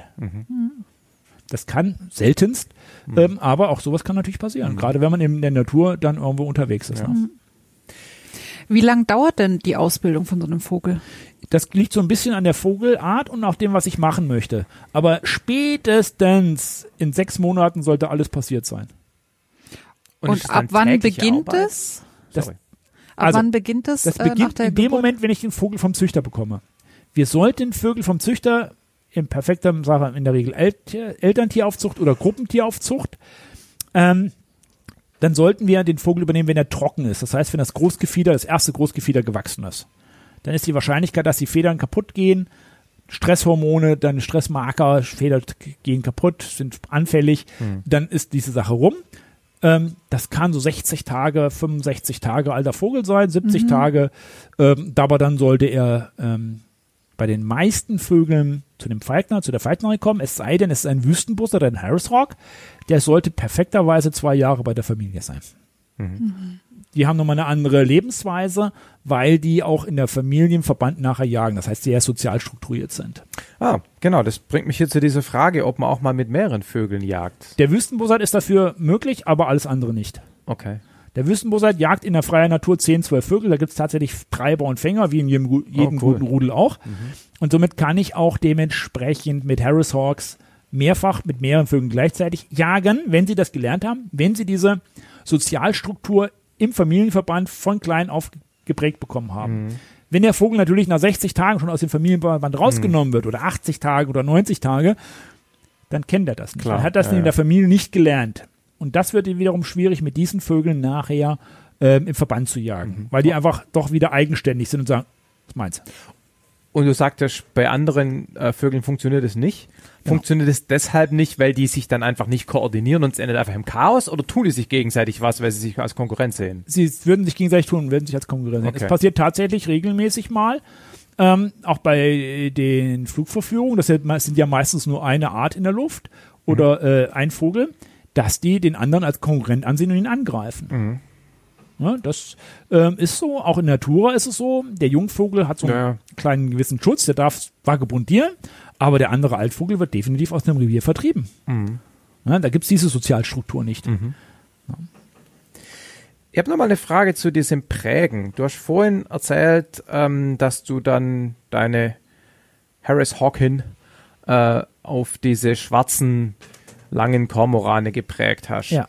Ist das eine, eine dauerhafte Prägung? Ist das jetzt ein Leben lang ein Kormoranjäger oder kannst du den durch vier Wochen Training auch dann irgendwann umprägen auf was anderes? Äh, vier Wochen ist, macht man Whatever. Ja, Ja. whatever. Also man hat das nicht. Man macht das normalerweise von Saison zu Saison. Da kann Okay. ich den Vogel umkonditionieren. das ist kein Problem. okay, okay. Das heißt, ich habe ihn dieses Jahr auf alles, was schwarz ist, geprägt. ja. Ähm, und äh, nächstes Jahr sage ich, nee, jetzt ist die Vögeljagd zu Ende. Wir fangen jetzt Hasen oder Kaninchen. Mhm, das geht schon. Das geht schon. Okay. Ja. Aber das macht man in der Regel von Saison zu Saison. Klar. Der Vogel kann sich individuell normalerweise in Natura auch von jetzt auf gleich umstellen. Er nimmt das, was er kriegt.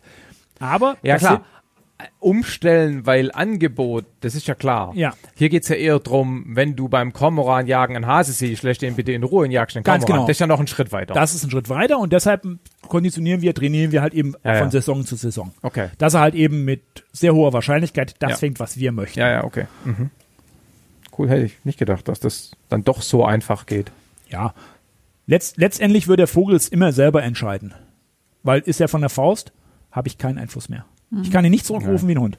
Oder wie die abgeschossene Kugel. Ist sie aus dem Lauf, ist sie draußen. Ja. Ist kein Aufhalten mehr da. Interessant, du kannst ihn nicht zurück, du kannst ihn erst wieder zurückrufen, wenn er es gefangen hat und er sozusagen Oder er. Fehlflug hat und er sitzt irgendwo auf dem Baum oder sonst irgendwo und ich Ja. kann ihn dann zur Faust zurückrufen. Aber ist er auf so. der Beute, bleibt er drauf sitzen. Aber das heißt, wenn normalerweise, wenn der einmal losfliegt, dann kannst du nicht, nachdem er 50 Meter geflogen ist und jetzt siehst du plötzlich den Yorkshire Terrier, kannst du nicht sagen, äh, stopp, komm lieber mal wieder hierher. Funktioniert ganz schlecht bis gar nicht. Okay. Hm. Weil der Vogel auf eine andere Sache visualisiert ist. Der Ja. sagt, ich will Okay. jetzt dahin. Naja, ja. Ja. Klar, es gibt eine Notbremse, die muss man von, für sich immer selber versuchen herauszufinden. Bei den einen Vögeln ist es das Federspiel, das ich schleudere und in seine Richtung schmeiße, dass er das da abgelenkt wird. Ähm, wenn ich aber einen Vogel habe, der auf ähm, Säugetier geprägt ist, dann nützt mir das Federspiel gar nichts. Weil, ne, der ist auf den Balk. Du hast so einen ferngesteuerten Hase, den du mit 50 km/h in die Richtung fahren kannst. Das wäre dann vielleicht noch eine Möglichkeit, aber funktioniert im Gelände natürlich gar nicht. Aber Äh, Spaß beiseite. äh, Nein, das funktioniert klar. nicht. Habe ich Ja. keine Chance mehr. Ja. Der Vogel wird dann eigenständig entscheiden. Okay. Gibt es so technische Unterstützung für, für die Ausbildung? Also Pferdespiel. Hasen oder Drohnen oder keine Ahnung. Ja, ja, klar. Ähm, Drohnentechnik wird tatsächlich ähm, gemacht. Vielleicht muss ich ein bisschen weiter ausholen. Ich habe vor vielen Jahren mal ein interessantes Angebot gehabt. Ähm, dort hat man dann oder nutzt man Hubschrauber, ferngesteuerte Hubschrauber mit dem Federspiel unten drunter, um die Falken auf das Federspiel zu trainieren. Ja, klar. Ähm, Mega gefährlich, wenn der Aber Falke in den hallo. Rotor reinfliegt. Ganz genau. Ist eine andere Geschichte. Ähm, klar, mit Drohnen ging das genauso, wenn ich das sogenannte möglich, aber was viel einfacher ist, ich kann das, den Drachen nutzen, also den ganz normalen Kinderdrachen. Jetzt bei dem Wind nutze ich, nutze ich den Drachen, habe unter dem Drachen das Federspiel und kann über Steuerung letztendlich das Ding der Bewegung, dass er in der Luft versucht, was zu fangen zum Beispiel. Und, und der, der, der fokussiert dann nicht auf den Drachen, Der fokussiert nicht, sondern auf das Beutestück da unten. weil drunter. das, weil das äh, genetisch interessanter aussieht. Genau. Und das muss ich natürlich so machen, dass wenn er das geschlagen hat, dass sich das vom Drachen ablöst. Na klar, weil sonst geht er mit dem Drachen zu Boden. Interessanterweise versucht man derzeit regelmäßig mit verschiedenen Greifvögel Drohnen im Bereich von Flughäfen vom Himmel zu holen. Ah, so rum. Das macht man andersrum. Ich persönlich würde niemals einen meiner Vögel dafür einsetzen. Die Verletzungsgefahr ist einfach viel zu Klar. hoch. Ja. Die Dinger drehen, das sind die sind Rasiermesser scharf durch Klar. die Geschwindigkeit. Ja, ja. Ähm, nein, würde ich niemals Ja, machen. nee, klar, das finde ich auch eher seltsam. Ja. Na, aber tatsächlich gibt es da regelmäßig auch die Anfragen. Derzeit sucht übrigens der Flughafen Stuttgart. Ah ja. Die machen derzeit mit Pyrotechnik, da ist gerade ein offenes Stellenangebot. Mhm. Lustigerweise vers wollen die wohl wieder in Richtung Vogel gehen. Und, ähm, Mhm. Aber nicht für Drohnen, sondern einfach für andere Vögel. für andere Vögel. Okay, genau. Nur, nur, dass wir, wenn wir gerade mit Drohnen Genau, ähm, Ja, das geht um die anderen Vögel aus dem. Flughafenbereich abzuhalten, weil genau. ne, irgendwo doch die Kollisionsgefahr Ja, sehr hoch klar. ist. Und ähm, das wissen auch die allerwenigsten. Gerade da werden auch Falkner eingesetzt. Flugsicherung, Mhm. einfach um andere Vögel, Schwärme aus diesem Bereich fernzuhalten. Mhm. Wir hatten auch mal bei uns auf dem Flugplatz, also war noch ein anderer, aber ist ja egal, so jede Menge so Sitzstangen, so T-förmig hingebaut, Mhm. in der Hoffnung, dass die, die Greifvögel sich da hinsetzen und die Mäuse fangen, die ansonsten den ganzen Flugplatz umgraben und Ja. Löcher produzieren. Ja. Ne? Haben wir alle belächelt, hat aber funktioniert. Ja, ja. Tatsächlich. Ne? Das ist eine Sache. Ähm, jetzt gibt's ja in jeder Branche, in jeder Tätigkeit, gibt's üblicherweise irgendwie Wettbewerbe. Gibt es sowas? Nein. Echt nicht? Nein. Gibt kein so. Bei den Kirgisen gibt es noch einmal den Adlerjagd. Da wird einmal oder alle paar Jahre treffen sich die Adlermänner und jagen dann mal und gucken, wer da den besten Adler auf verschiedene Sachen hat. Aber hier in Europa gibt es das nicht. Und das ist verboten. Oder, oder Verboten ist es nicht, aber macht man nicht. Okay, das finde ich eigentlich erstaunlich. Wo, oder? wozu bei der Jagd gibt es das auch nicht, Ja, oder? Wo, wozu? wozu braucht man Wettbewerb, um zu sagen, ich habe gewonnen, ich bin der Coolste? Ja. Ich meine, also, äh, Das ne? ist eine andere Geschichte, klar. Aber ähm, nein, das gibt es nicht. Okay. Es gibt also keine Wettbewerbe, Schaufliegen oder sonst irgendwas. Der macht die tollsten Kapriolen oder der ist Gut, am Schaufliegen gibt es natürlich schon. Ja, also, ein Schaufliegen meine ich jetzt bei den Jagdvögeln letztendlich, dass man diese Wettbewerbe, so. wer macht das Tollste so, wer Mhm. macht das Tollste so. Das funktioniert alles nicht. Okay. Und das ist auch, wäre auch kontraproduktiv. Weil die Tiere einfach zu wild und zu wenig domptiert sind. ähm, ist letztendlich noch nicht ihr Lebensziel. Letztendlich haben wir ja wieder Ja, ja. hier eine, eine Sache, die genetisch veranlagt ist, Ja. warum ich was mache.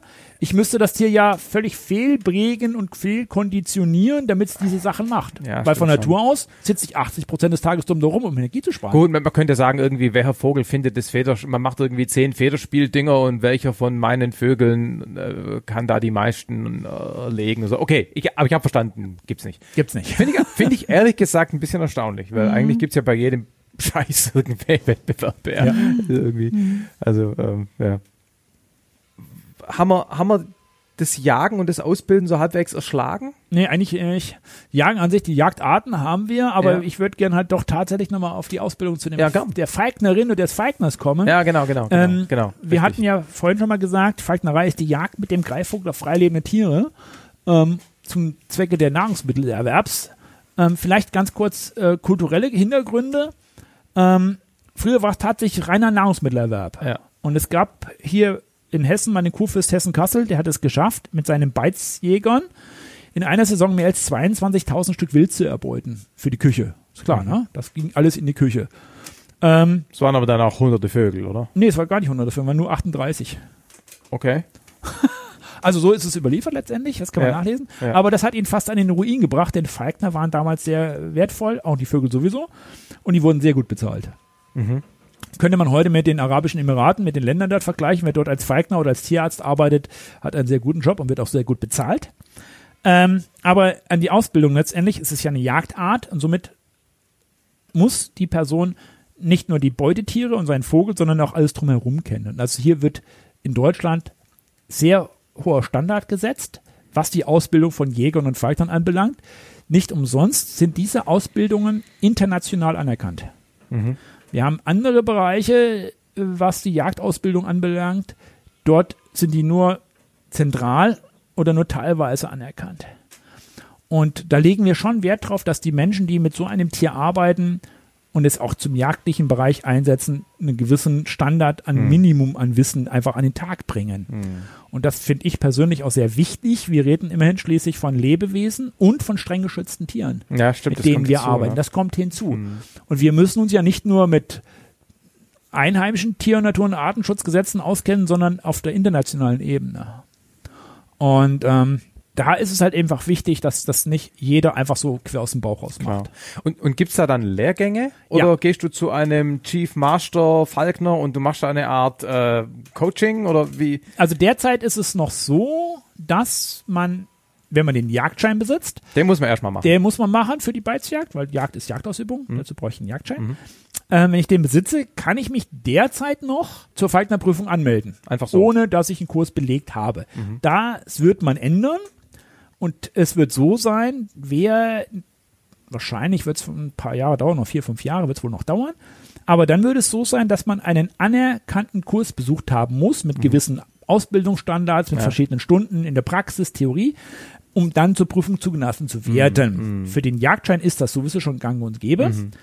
Ähm, und ich kann nur jedem empfehlen, der sich da mit auseinandersetzen möchte, wenn er den Falknerschein machen möchte, dann sollte er sich einen praktizierenden Falkner suchen, mit dem er erstmal so ein Jahr mitgehen kann, um einfach Ja. mal viel Praxis zu erlernen und dann auch einen anerkannten Kurs, die gibt es mittlerweile recht häufig, ähm, dort zu besuchen, wo man halt eben auf die Prüfung vorbereitet wird.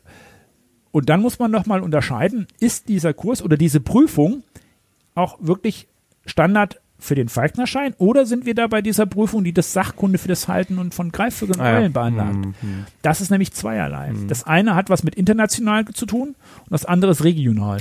Wie viele Falkner gibt's denn in Deutschland? Wie Ähm, groß ist die Community?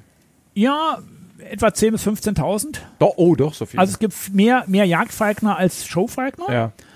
Ähm, die meisten Jagdfalkner machen das für sich alleine. Da weiß es der Nachbar vielleicht noch oder dort, wo er jag jagen geht, aber die meisten wissen es nicht.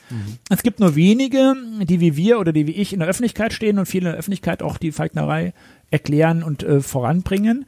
Aber die Community, also sprich die aktiven Beizjäger sind doch einige. Ich selber bin ja auch Ausbilder, ich biete also auch Kurse an. Mein derzeitiger Kurs hat in vier Wochen Prüfung. Und äh, guten Mutes, dass die auch alle wieder bestehen. Wir haben, wenn der Kurs ein gewisses Level hat, dann ist es eigentlich auch kein großes Problem, die Prüfung ja, zu ja bestehen. immer so. Ja. Ähm, ich sage immer, es ist eine, eine, einfache Geschichte. Recht haben, Recht bekommen ist zweierlei und ich muss mich halt einfach im Artenschutz auskennen, Mhm. gerade bei den Greifvögeln. Und ähm, das muss ich einfach lernen. ja, ja, klar. Beim Luftfahrerschein genauso. Gibt Ja. halt jede Menge Zeug, was halt einfach wissen Ja, muss. und ähm, ich, ich sage immer, was so, so zwei Dinge oder eins der elementar wichtigsten ist der Falknerknoten. Wenn der Falknerknoten, den muss ich beherrschen und ich sage immer, ich muss euch morgen früh um drei Uhr mit zwei Promille wecken können und dann muss der Falknerknoten sitzen. und was macht dieser Knoten? Der sichert den Vogel. In jedweder Situation. Also kann ich auf mit der diesem, Faust oder auf, auf dem der Handschuh. Faust, auf der hohen Reck oder sonst irgendwo, wenn ich ihn anbinde, kann ich diesen Knoten mit einer Hand machen Ach so. mhm. und der Vogel kann, gibt es einen Sicherungszu, den kann der Vogel diesen Knoten nicht öffnen. Ähm, hat es elementar, gerade bei noch nicht ausgebildeten Vögeln oder sonst irgendwie, wenn ich sie sichern muss. Und das ist übrigens, wenn ich den Knoten nicht hinkriege, da kann ich alles andere hundertprozentig wissen, dann falle ich durch. Also Als das ist Sicherheit quasi die. Mitternachtsformel des Falkners. Genau. Oder der sogenannte Horeck-Knoten. Der Horeck-Knoten ist ein spezieller Knoten, der auf der hohen Reck, wo der Vogel zu Ausbildungszwecken Also diese, diese T-Stange. Ja, so ähnlich. Ähm, dort abgestellt wird und wenn man ein, eine, eine Cage, ein Tragegestell für mehrere Falken zum Beispiel oder Vögel hat, hat man früher vier, fünf Vögel, weil ne, die Jagd geht ja länger als nur 30 Minuten, nebeneinander gestellt. Und die durften nur einen gewissen Aktionsradius haben. Und wenn dieser Knoten nicht perfekt sitzt, dann besteht die Gefahr, dass der eine den anderen tötet. Also Sicherheit, Sicherheit, Sicherheit, ganz klar. Und das muss beherrscht werden. Das ist äh, genauso, wenn der Jäger nicht schießen kann, fällt er auch durch die Ist blöd, Prüfung. ja. Sicherheitsrelevant. da müsstest du als Ausbilder ja wahrscheinlich den Vorteil haben, dass die Leute, die zu dir kommen, schon einen Jagdschein haben. Das heißt, es kommen jetzt, kommt jetzt nicht irgendjemand, dem mal kurz eingefallen ist, ach, ich könnte ja Falkner werden, tralala, ich habe aber noch nie irgendwie einen Wald von innen gesehen. Das passiert ja dann nicht, oder? Also es gibt Äh. eben diese Vorstufe. Jein, muss ich dazu sagen. Ähm, ich habe im derzeitigen Kurs ähm, eine Tierärztin, mit ihrem Mann, der auch Mediziner ist, die natürlich als Tierärztin auch wissen möchte, wie das funktioniert. Die macht auch die ganze Praxisgeschichte mit durch. Ähm, wird natürlich nachher keine Beizjägerin Mhm. werden. Die möchte natürlich die Anatomie, die Kenntnisse, den Umgang mit Wildvögeln erlernen, komplett. Äh, die verschiedenen speziellen Geschichten dazu. Dann habe ich eine junge Frau dabei, die ähm, schon viele Jahre in einer anderen Station mit Vögeln gearbeitet hat, sich aber spezialisieren möchte im Umgang mit Wildvögeln, mit, gerade mit Greifvögeln, um dort in dieser Pflegestation zu arbeiten. Und auch sie braucht letztendlich nachher einen Sachkundenachweis, der sie befähigt, mit diesen Tieren zu arbeiten und sie zu pflegen. Ach so, aber die brauchen keinen Jagdschein. Die brauchen keinen Jagdschein, weil sie Mhm. nicht aktiv fliegen werden mit Okay. diesen Tieren. Okay. Allerdings ist da wiederum der Vorteil, wenn sie den Kurs bei mir gemacht haben und haben diese Prüfung abgelegt und sie werden später irgendwann einen Jagdschein machen, dann wird er automatisch als Falkner-Jagdschein anerkannt. Aber hier reden wir von der Artenkenntnis, um mit den Greifvögeln zu arbeiten. Übrigens, ab 2025 ist es, glaube ich, Gesetz, dass jede zoologische Einrichtung, Wildpark oder dergleichen, die Greifvögel besitzt, Fachpersonal vorhalten muss. das das jetzt heißt, nicht so? nein. Jetzt reicht der normale Zootiefflieger aus. Ah, hm. Dann wird es nicht mehr der Fall sein. Dann reicht nur noch die Fachkunde Mhm. des Falkners aus. Sag mal, mit diesen Falken-Dingern, die es da in den Emiraten und so gibt, das ist aber was ganz anderes, oder? Oder jagen die, weil da hört man ja viel Kritik dran. Ne? Also, dass da Falken gehalten werden als Statussymbol Ja. und so. Wobei die ja schon auch, glaube ich, zu wissen, damit jagen. Also in welchem Bezug steht das, was du machst, zu dem, was die machen? Ähm, ist eigentlich ganz einfach gesagt. Was will ich in der Wüste jagen? Klar, gibt es noch ein paar Tierchen, die ich da eventuell bejagen könnte, aber da ist es tatsächlich Prestige. Ich habe vorhin gesagt, ich hatte mein sehr lukratives Jobangebot. Das beinhaltete folgendes. Ich sollte ein halbes Jahr in den Emiraten sein, die Vögel trainieren und ein halbes Jahr auf Fuerteventura, im Vogelpark Jantia. Äh, der gehört ihnen nämlich auch. Ähm, und sollte da die Vögel trainieren. Ich habe mir das natürlich auch angeschaut und habe dann festgestellt, das hat für mich mit Falknerei nichts zu tun. Und habe das Abge Angebot abgelehnt. Und, und weil das nur auf Show geht? das ging einmal nur auf Show und auf Prestige. Ähm, das hat mit der klassischen Falknerei, Jagd mit dem Greifvogel, überhaupt nichts zu tun.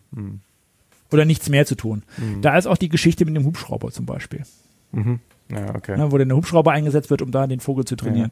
ja. Und ähm, warum haben wir viele Hybride? Kreuzung zweier verschiedener Rassen. Ähm, ganz einfach, was will ich mit dem rein weißen Gärfalken, der aus dem skandinavischen Bereich kommt, im 50 Grad im Schatten in der Wüste machen? Der fällt vom Himmel. Wir haben vorhin gehört, sehr hohe Körpertemperatur. Ab 42,3 tödlich. Mhm. Eiweiß, ne? Im Blut. Mhm. Und das war's dann. Das heißt also, wenn die da in den Temperaturen fliegen, überhitzen die sehr schnell. Deshalb, deshalb ist da auch alles klimatisiert. Ähm, meine persönliche Meinung ist, bitte die Rassen reinlassen, dort, wo sie hingehören. Mhm. Und ähm, Hybridisierung sehr schwierig. Hat man angefangen, um zu zeigen, dass wir doch tatsächlich gezüchtete Vögel hatten vor vielen Jahrzehnten. Ähm, aber man wollte dann ja immer die verschiedenen besten Dinge aus den verschiedenen Rassen haben. Ich möchte die Größe des Gärfalkens mit der Schnelle des Landerfalkens oder sonst irgendwas kreuzen. Und deshalb ist es ja in Deutschland verboten, einheimische Greifvögel zu kreuzen, zu Ach hybridisieren. so. Mhm. Die haben Altbestände natürlich noch Bestandsschutz, dürfen aber nicht mehr fliegen. Es muss ein Abkommen in die Natur ähm, verhindert werden, beziehungsweise ausgeschlossen sein. Okay. Sind die denn fortpflanzungsfähig? Okay. Aber das kommt in der Natur nie vor, Doch. dass die sich, okay.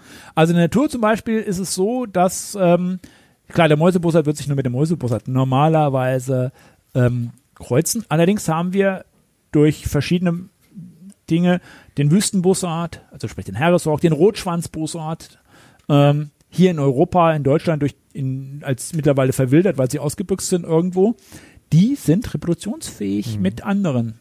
Und hier ist ein ganz schwieriges Thema. Wie kann ich diese Tiere der Natur entnehmen, damit sie nicht weiter hybridisieren? Ganz schwieriges Thema.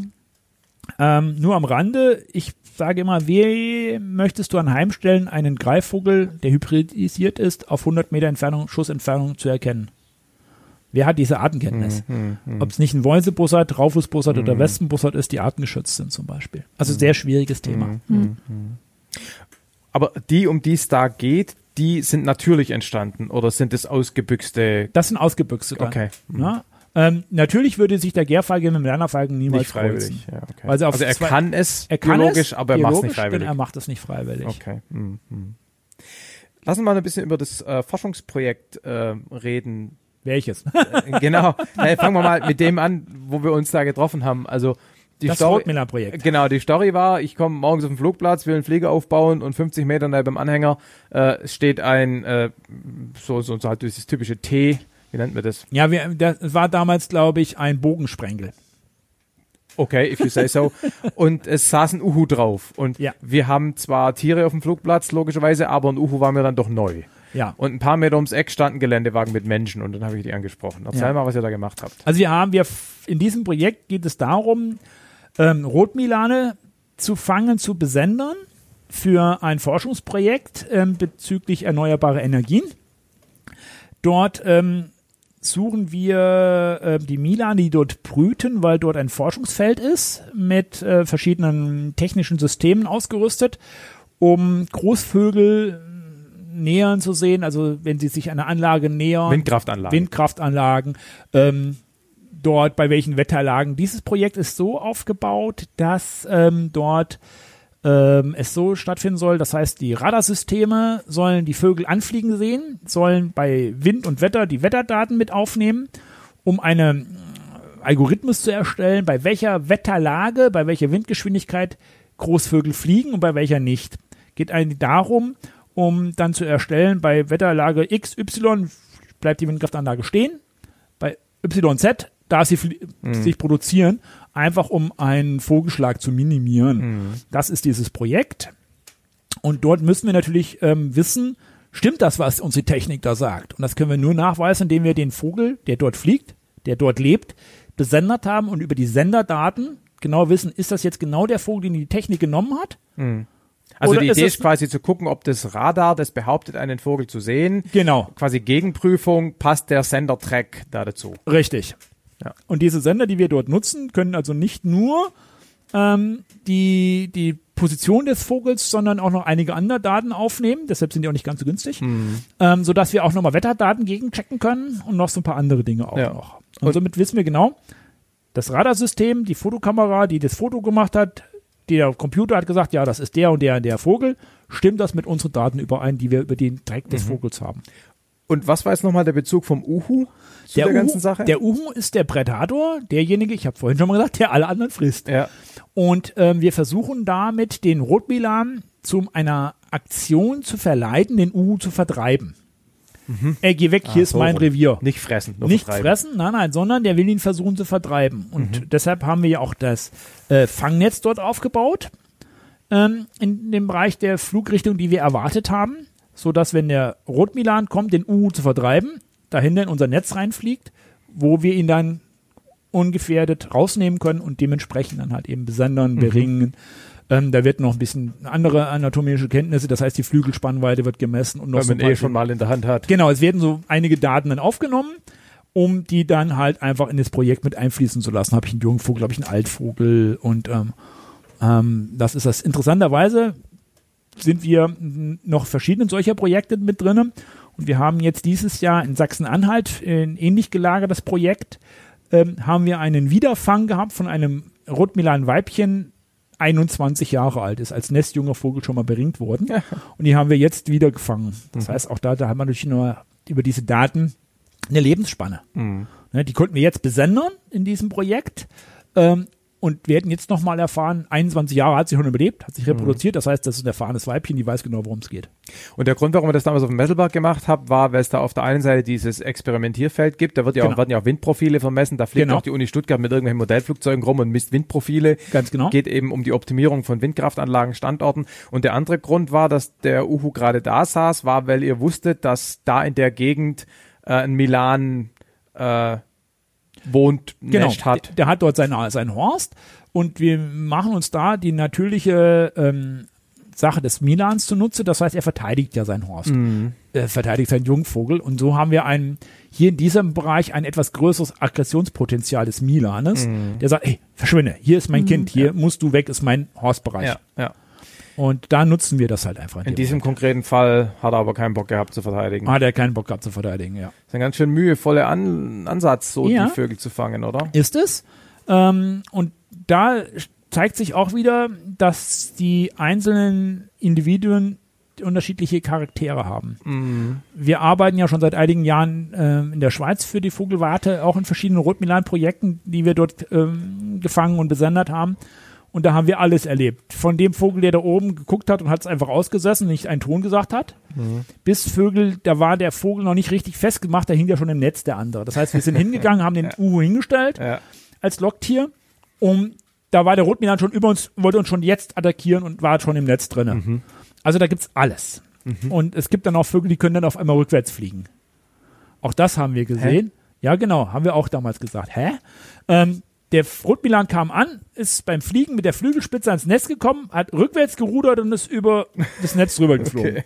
Also da gibt es alles, was es, man so erlebt, ne? die verschiedenen Charaktere.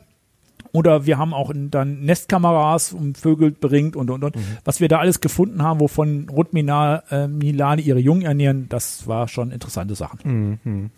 Also all das sind in diesen Forschungsprojekten letztendlich dann ähm, die Möglichkeiten, die man rausziehen kann. Lebend-Uhu ist immer eine Sondergenehmigung. Das heißt, äh, man versucht es normalerweise mit Beuteattrappen, also sprich mit Plastik-Uhus. Allerdings funktioniert das nur eingeschränkt. Der lebende Uhu ist eine ganz andere Reiz für das Tier, weil er merkte schon, das ist jetzt ein Lebender, der gefährlich werden kann. Allerdings ähm, ist es natürlich auch Arbeit und auch tatsächlich auch Stress für meine Vögel, ganz klar. Für diese Projekte haben wir auch immer zwei Vögel dabei. Und es gibt ein gewisses Zeitfenster, wo wir sagen, dann ist Schluss. Warum ist das Stress für den Vogel? Naja, Also- also, wird natürlich diesem Stressfaktor, ähm, normalerweise der Uhu ist auch tagaktiv, zieht er sich aber zurück. Das Ach heißt, so, dieses, dieses Zeitfenster, wo er jetzt da sitzt und sich da hinsetzen Okay. tut, ist für ihn eigentlich eine Sache, wo er normalerweise im Baum sitzt und zieht sich zurück. Und ähm, hier wird er natürlich immer wieder, oh, nervig, jetzt kommt schon wieder einer und sagt, ich muss da weg. Ja, ja, okay. Ja, Ja? okay. Das ist schon ein Stressfaktor, das ist ganz klar. Und Ja, und allein die Anfahrt und so, oder? das ist, ev- nee, das kennen ja die Vögel. Das ist genauso wie der Hund, der letztendlich ins Auto mitfreut, hoffentlich, hoffentlich kann ich mitfahren. Ähm, okay. Meine Vögel kennen natürlich die Transportboxen, die wissen genau, da drin ist sicher, da ist safe, da passiert mir nichts, da gibt's zu essen drinne, äh, da ist immer klimatisiert, damit fühle ich mich wohl. Also eine Wohlfühlposition da drinne. Mhm, okay. Na, und äh, dann sagt er, okay, da gehe ich rein, das war's. Passt. Vögel schlafen auf den Beinen stehend, oder? Weil wir gerade von Zurückziehen und Schlafen geredet In der haben. Regel ja. In, äh, wenn sie sich gut hinsetzen können, bleiben sie auch gerne mal auf einem Bein stehen, ziehen das andere nach oben, chillen und haben die Augen zu. Und lehnen sich irgendwo. Nein, gar was. nicht anlehnen. Die bleiben auf dem Das heißt, die Bein. haben, wenn sie schlafen, trotzdem noch den Gleichgewichtsregelungsalgorithmus aktiv. Richtig. Und teilweise sogar den Kopf noch hinten in den Federn drinne. Ja. Ganz interessant. Ähm, es gibt auch Vögel, die legen sich ab und zu mal hin, gerade natürlich beim Brutgeschäft und dann schlafen die dabei natürlich auch, aber ansonsten stehen die Vögel Mhm. Und, und hinlegen heißt im Prinzip so dem Brust- entenmäßig Fuß einfahren. Oder liegen die dann die so sitzen seitlich? halt so. Nein, nein, nein, auf dem Brustgefieder. Füße einfahren auf ja, den okay, Brustbereich, Ja, genau. dann genau. liegen sie, ja, ganz genau. Ja, ja, ja. Okay. Äh, Ich glaube, wenn ein Vogel auf dem Rücken liegt, dann geht's ihm nicht so gut, dann oder? ist entweder eine Abwehrhaltung oder es geht ihm nicht so gut, ganz genau. Ähm, interessanterweise ähm, ist es so, gerade wenn man ähm, in Ruhepositionen der Vögel, die sind immer mit einem Auge ein bisschen hellwach. Ja, ja, schon. Ne? Das ist da sehr schnell, gerade wenn es im Bereich der Beutetiere geht. Äh, alle haben ja immer Angst vor dem Uhu, wenn er dann lautlos kommt, das ist eh zu spät. Aber ähm, die sind schon sehr ähm, wachsam. Und wenn ich weiß, dass ein Vogel sich wohlfühlt, wenn wir Veranstaltungen machen oder auch bei der Jagd und der Vogel chillt, setzt sich dahin, zieht ein Bein zurück und chillt da vor sich hin, Hm, dann weiß ist für mich ein ganz klares Zeichen. Ja. Der hat weder Stress noch Angst noch sonst eine Panik. Der kennt das halt einfach.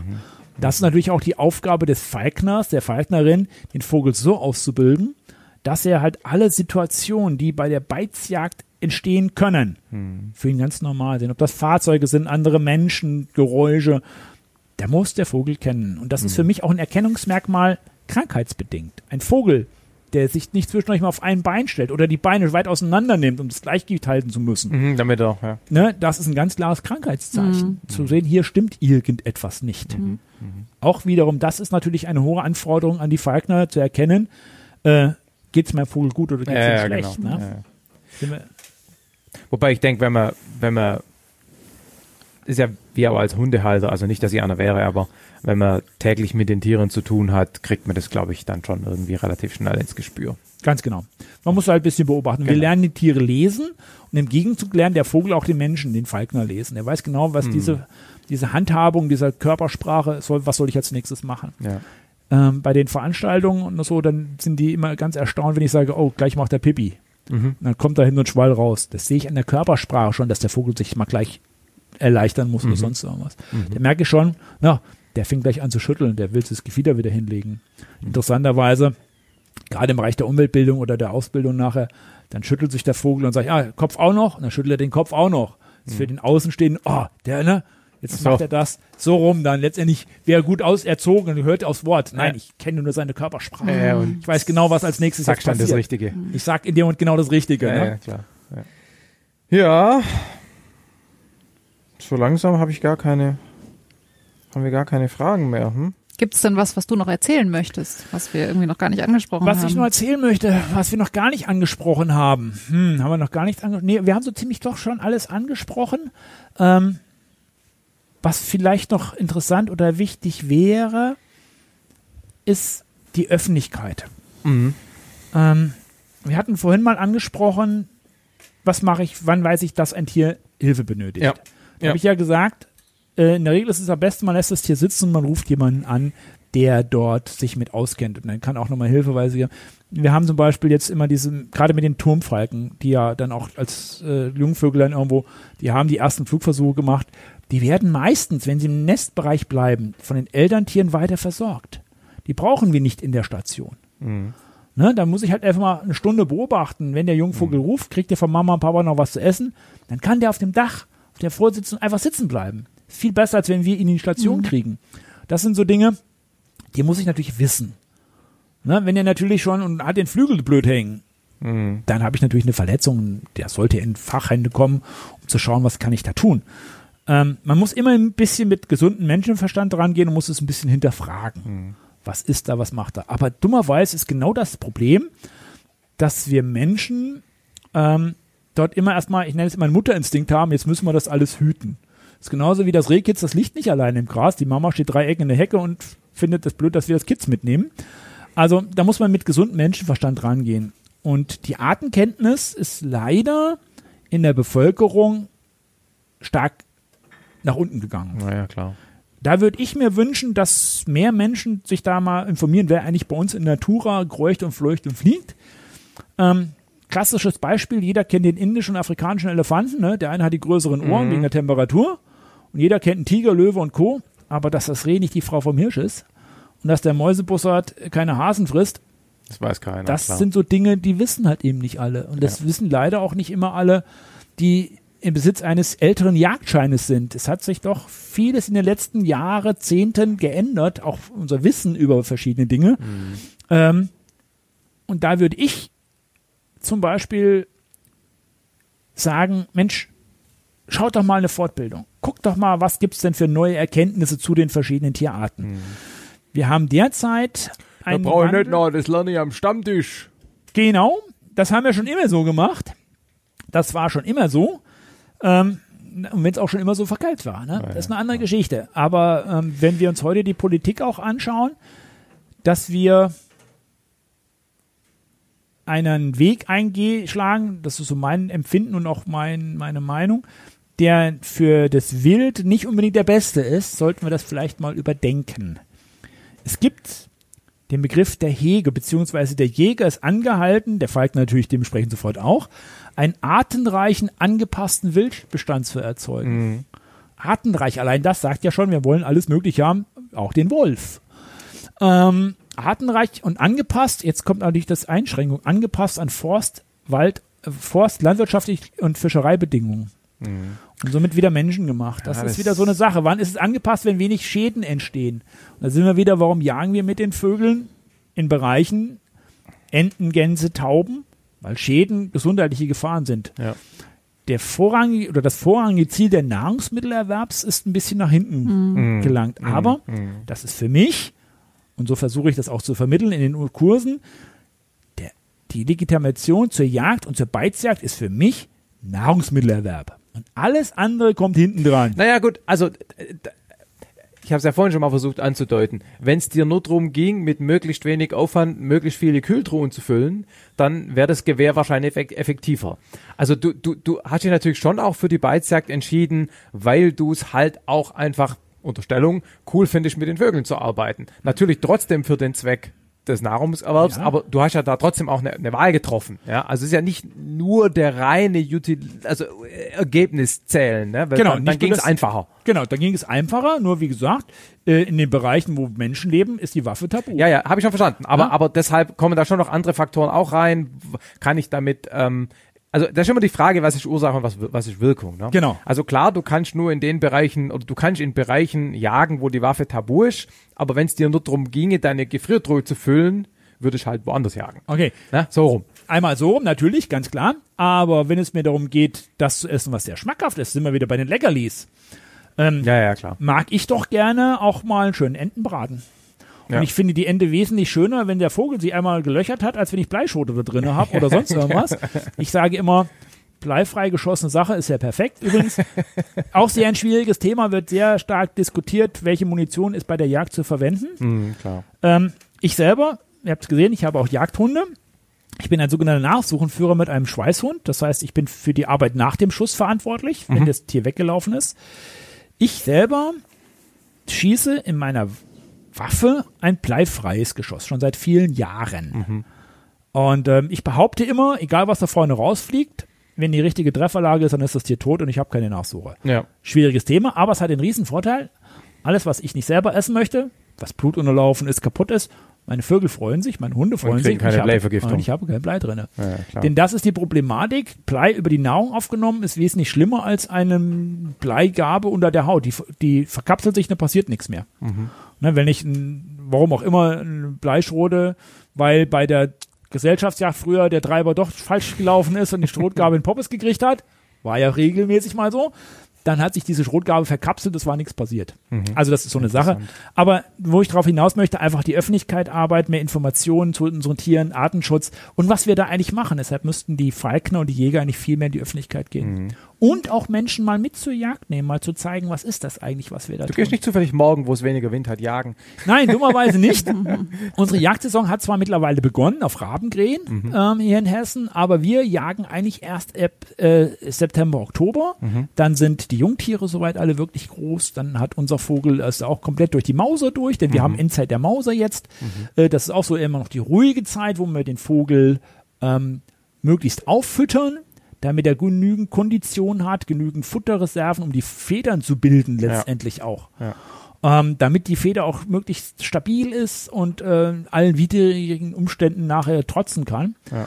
Ein Vogel, der eine Mangelerscheinung hat, der wird keine vernünftigen Federn bilden. Der wird Ja. nachher die Feder kaputt gehen, Ja. wird nachher dadurch natürlich flugunfähig oder nur, flieg, nur bedingt flugfähig sein. Ja. Also all diese Sachen sind Dinge ähm, bei der schlechten Haltung funktioniert das nachher alles nicht mehr. Ja, ja, ja. Also werden die Tiere schon ähm, so gehalten, dass sie weder körperlichen Schaden von sich Klar. tragen oder nachher noch ähm, psychischen Schaden. Vielen Dank. Wunderbar. Bisschen Gern schade, dass wir heute nicht fliegen konnten, ne? Aber, Aber, es ist klar, das ist schon klar. Ja. ich sag ja, war ja kein Vorwurf, war ja nur schade. Ja. Ja. Ähm, aber ist halt so. Aber So ist halt die ähm, wie sage ich immer, aufgehoben ist ja nicht aufgeschoben. Oder wie war das? Ja, ja, genau. Es ist halt schon eine Ecke zu fahren. Von Es uns, ist eine ne? Ecke zu fahren, ganz genau. Aber ich weiß jetzt schon, dass wir nächstes Frühjahr wieder da unten sein werden. Ah ja, okay. okay. Also so ist der Plan zumindest, Ja. dass wir in diesem Projekt also die nächsten Jahre auch noch weiter Das ist arbeiten. ein länger laufendes dann. Ja, ja, ist ein länger laufendes Okay. Projekt dort. Ähm, somit sind wir regelmäßig dort. Allerdings gibt es natürlich da unten auch Falkner Kollegen, Ja, ja, klar. die ähm, normalerweise gibt es auch die sogenannten Landesbeizjagden, wo jeder Besucher willkommen ist. Ah ja. Ist in der Regel auch kostenlos. Das heißt, die Fahrtkosten, ich muss da hinkommen. Ah, ja. Und ich kann mich über die verschiedenen Landesverbände, ob das der Deutsche Falknerorden ist, der Orden Deutsche Falkoniere oder der Verband Deutsche Falkner, das sind so die drei größten in Ich wollte Deutschland. gerade vorhin fragen, es muss doch bestimmt einen Verein geben. Ja, übrigens der DFO, der Deutsche Falknerorden, ist der älteste und zweitgrößte Falknerverband der Erde. Okay. Gegründet 1923. Ist Okay. so ein bisschen kulturell geschichtlich nahe. Die die Falknerei, die Beizjagd, auch wieder in Europa nach der Französischen Revolution so ein bisschen wieder nach oben gebracht haben. Mhm. Ähm, und somit auch äh, das Ziel ist, Artenkenntnis, dieses Kulturgut natürlich zu fördern Mhm. und äh, weiterhin zu betreiben. Cool, Schön. wunderbar. Dann vielen herzlichen Dank. Bitte, gern geschehen. So, wir sind mal wieder erfolgreich am Ende einer Episode angekommen. Herzlichen Dank, Michael, fürs Mitmachen. Ähm, hat uns viel Spaß gemacht, auch wenn zugegeben es natürlich schon irgendwie doof war, dass wir bzw. die Vögel nicht fliegen konnten. Wäre natürlich schon cool gewesen, aber klar haben wir uns fast schon am Vortag gedacht, als der krasse Wind angesagt war, dass das wahrscheinlich nichts wird. Aber naja, da waren wir schon da oben und naja, so ist es halt. Ähm, ja, ähm, ich hoffe, euch hat's gefallen. Wie immer ermutige ich euch, Feedback zu hinterlassen auf der Webseite als Kommentar oder äh, in iTunes oder anderen Podcast-Verzeichnissen. Uns gibt's ja, glaube ich, auch äh, auf Spotify. Und äh, naja, ähm, in ungefähr zwei Wochen melde ich mich wieder und zwar, glaube ich, schon wieder mit einer Episode zu Tieren. Äh, ich denke, die Rettungshunde-Episode müsste dran sein. Gut, äh, bis denne. Ciao.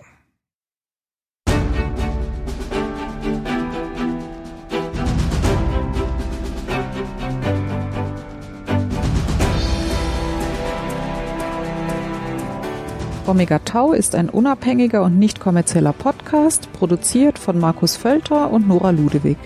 Ihr findet uns im Netz unter omegataupodcast.net und auf Facebook, Google Plus und Twitter jeweils unter dem Namen Omega Tau Podcast. Wir freuen uns über euer Feedback. Dazu erreicht ihr uns entweder durch Kommentare zu den Episoden auf der Webseite, durch die sozialen Netzwerke oder per Mail unter feedback at omegataupodcast.net. Omega Tau ist lizenziert unter der Creative Commons Lizenz Namensnennung nicht kommerziell keine Bearbeitung 3.0. Ihr dürft die Episoden also beliebig weiterleiten, dürft sie aber nicht kommerziell verwenden und ihr dürft auch keine veränderten Versionen verbreiten. Zitate sind in Ordnung, gebt dann bitte die Quelle omegataupodcast.net an. Details zur Lizenz finden sich unter creativecommons.org. In diesem Sinne, bis bald!